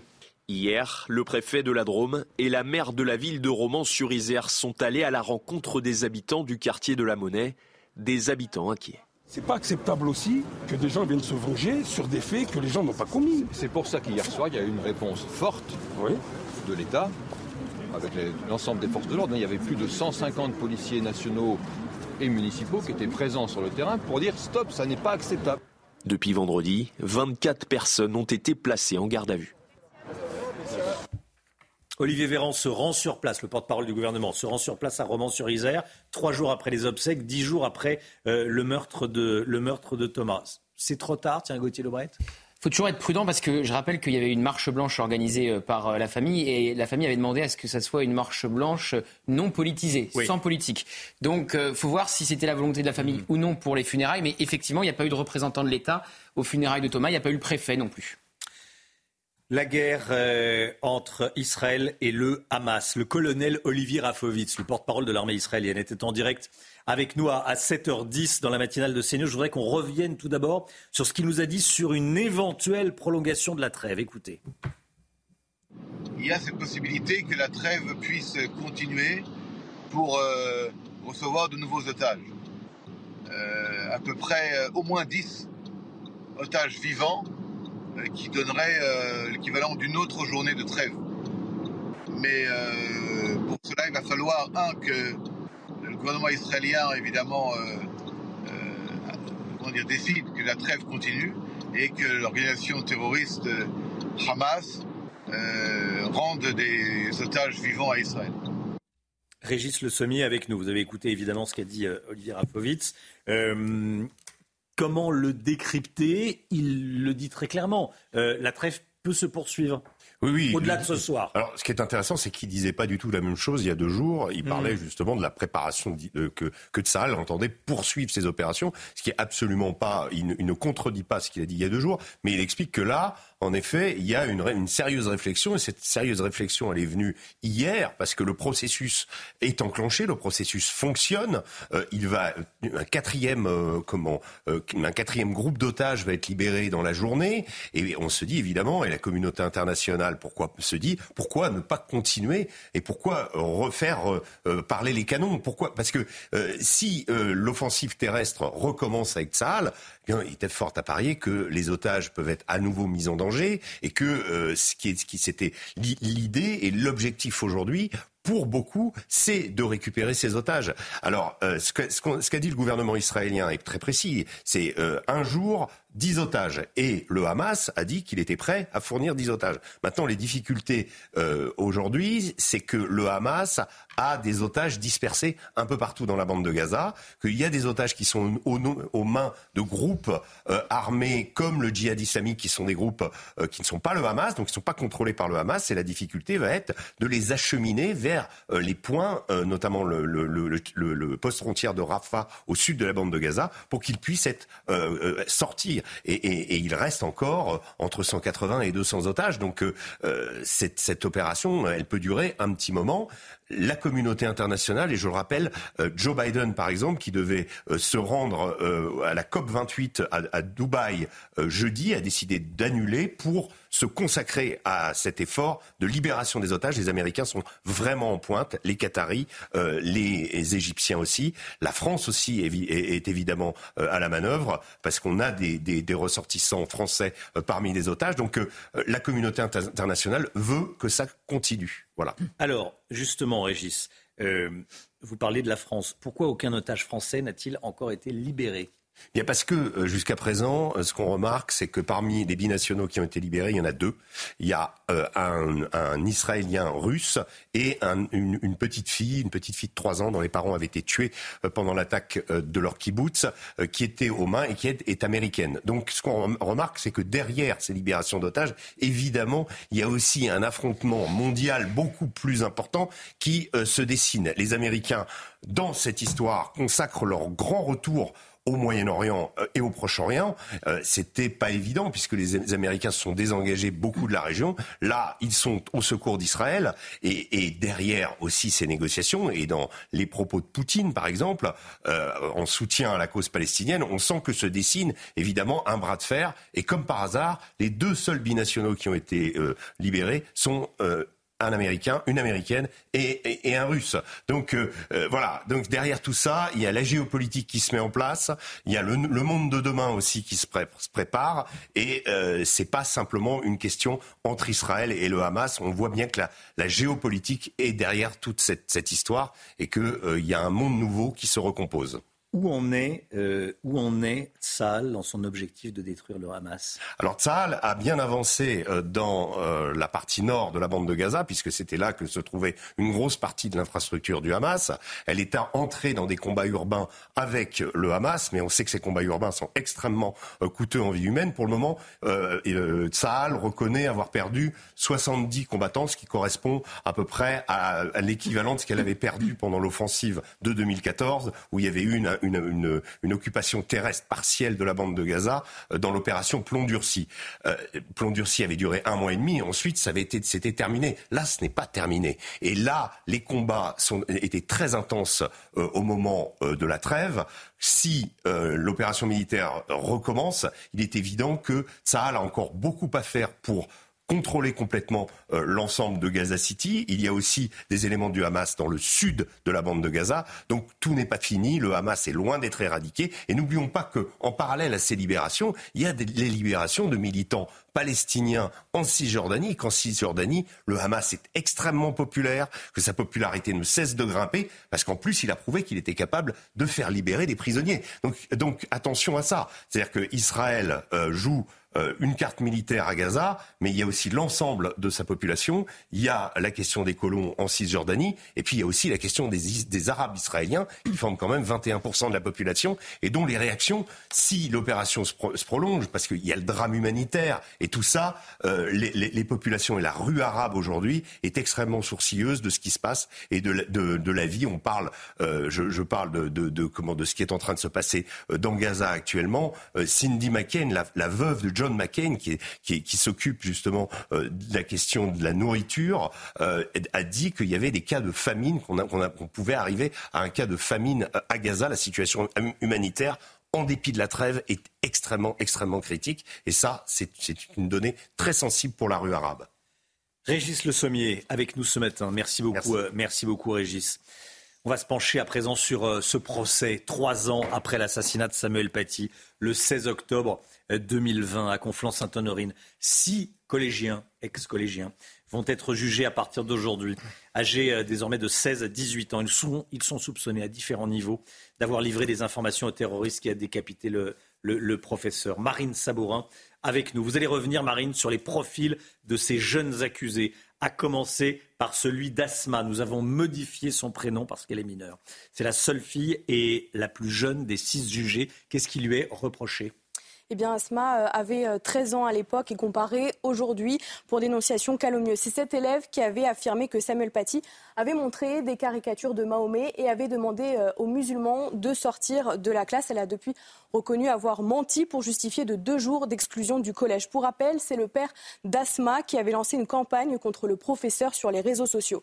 Elle a depuis été éloignée de sa famille. En classe de première, elle prépare un bac pro dans un lycée où seul son proviseur connaît sa véritable identité décrite comme fragile dans un rapport d'expertise, Asma traverserait des épisodes de détresse émotionnelle. Elle risque aujourd'hui jusqu'à deux ans et demi de prison il y a aussi ces cinq ex-collégiens âgés euh, de 14 à 15 ans qui seront jugés pour association de malfaiteurs en vue de préparer des violences aggravées. Oui, ils auraient euh, décrit et désigné Samuel Paty au terroriste contre la somme de 300 euros.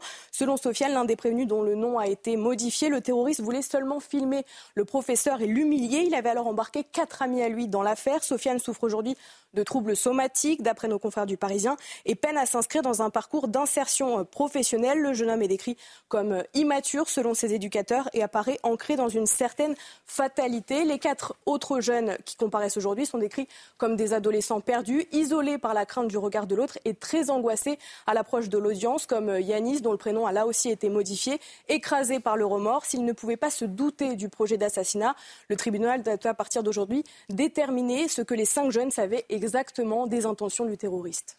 Merci beaucoup, Marine Sabourin. Voilà, et certaines informations qu'on vous donnait euh, sont à retrouver dans le, Parisien de, de, ce matin, il faut le préciser. Merci beaucoup, Marine. C'est le grand jour pour Gérald Darmanin. Sa loi immigration arrive enfin à l'Assemblée nationale après euh, des mois et des mois de report. Vous en entendez parler depuis euh, belle lurette maintenant. Objectif du ministre de l'Intérieur, faire adopter le texte 149-3, avec une vraie majorité, avec un vote. Et Gauthier Lebret, ça va être un véritable casse-tête pour le ministre de l'Intérieur. C'est un crash test, Romain, et effectivement, euh, faire adopter euh, cette loi 149.3, alors c'est pas impossible, on va voir, mais ça va être très compliqué, parce qu'il est bloqué en fait entre les Républicains et l'aile gauche de sa majorité, menée par euh, Sacha Houlier, président de la commission des lois. Les sénateurs, vous le savez, LR ont considérablement durci le texte de Gérald Darmanin. Ils ont adopté le texte, mais avec l'aide médicale d'État qui est supprimée, qui est remplacée par l'aide médicale d'urgence, avec l'article 3, le fameux article 3, point de tension avec les Républicains, qui a été lui aussi supprimé et qui vise à régulariser les travailleurs sans papier dans les métiers en tension. Et ces deux points-là, la majorité, la gauche de la majorité, compte bien les remettre dans le texte. Qu'est-ce que ça va produire? Eh bien, les LR ne le voteront pas, y compris euh, la vingtaine de députés euh, les Républicains qui promettent dans la tribune euh, du dimanche d'être constructifs. Et alors, pire pour le gouvernement, les LR pourraient déposer une motion de censure. Alors, pire, pas tellement non plus, parce qu'en fait, elle n'aurait aucune chance d'être adoptée, puisque la gauche a déjà dit qu'elle ne voterait pas cette motion de censure. Alors, recourir au 49-3 pour Gérald Darmanin serait un échec, mais voir son texte rejeté par l'Assemblée nationale juste avant la nouvelle année serait également un échec. Dans cette histoire, la probabilité de l'échec est plus importante que celle du succès. Gauthier Lebret, merci Gauthier. On va suivre ça évidemment. Il va y avoir beaucoup de, rebondissements. Allez, la santé tout de suite. Votre programme avec Mystérieux Repulpant, le sérum anti-âge global au venin de serpent par Garantia. Docteur Brigitte Millot, on va parler euh, de la libération des otages. On pense tous, euh, on pense à tous les otages encore retenus évidemment, euh, en Israël et, euh, à Gaza, euh, les otages du Hamas. Ce matin, vous nous parlez du syndrome de Lazare. De quoi s'agit-il? Alors on va rappeler la Bible, les écrits de la Bible. Hein. Lazare est malade, meurt, et quatre jours après sa mort, Jésus décide de le ressusciter. Quand il retourne parmi les siens, il ne reconnaît plus ce monde. Il tout a changé, rien n'est plus pareil. En fait, vous vous doutez bien que rien n'a changé, mais que lui n'est plus le même. Et donc, on appelle un syndrome de Lazare quelqu'un qui a frôlé la mort, que ce soit euh, un cancer, quelqu'un qui est parti, qui est resté en réanimation très longtemps, quelqu'un qui a vécu des attentats, quelqu'un qui avait des otages. Voilà, c'est quelqu'un qui a frôlé la mort. Et quand il revient, ce n'est pas que le monde a changé, c'est que lui n'est plus le même. On n'est jamais le même quand on a vécu ces horreurs qui ont été vécues le, le 7 octobre. On ne peut pas être le même.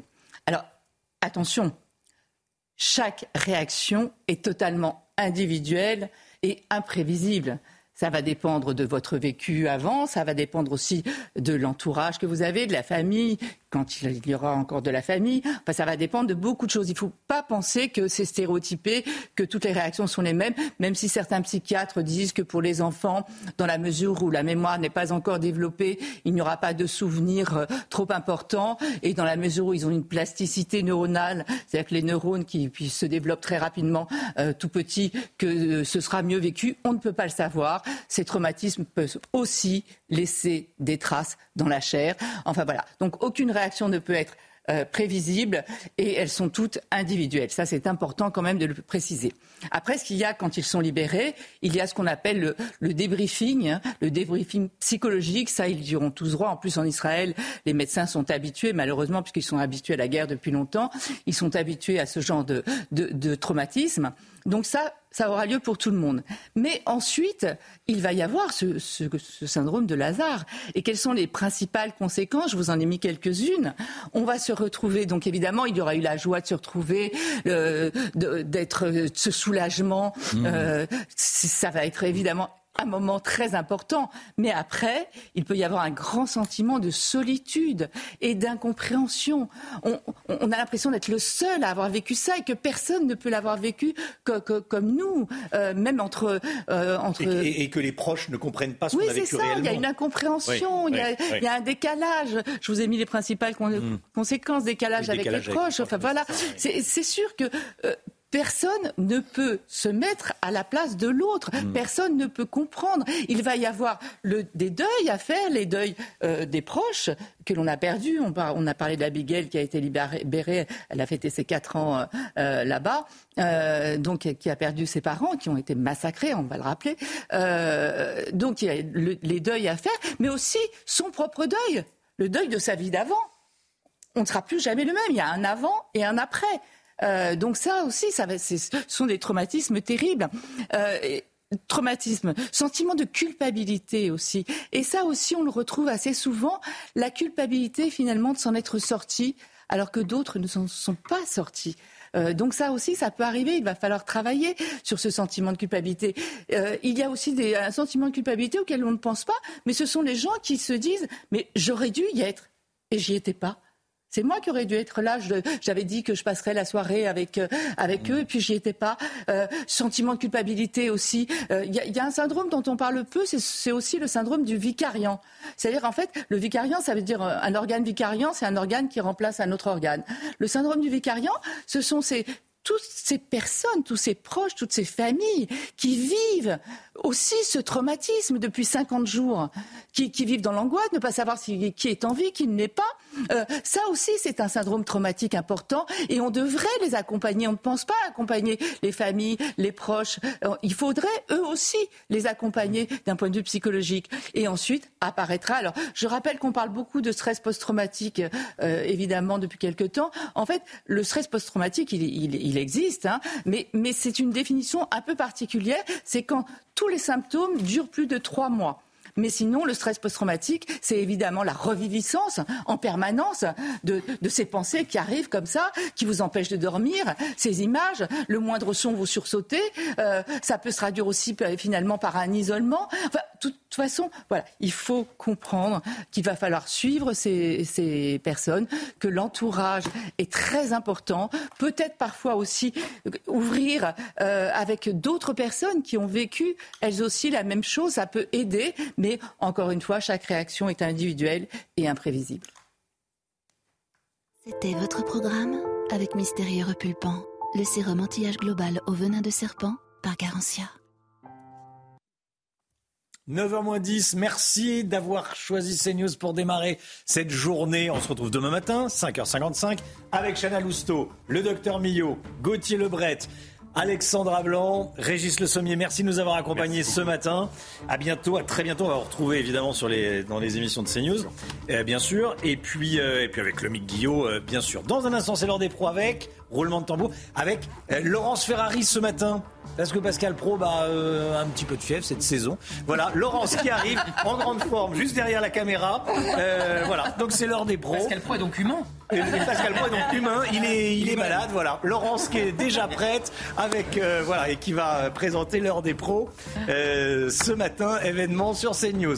Belle journée à vous sur CNews.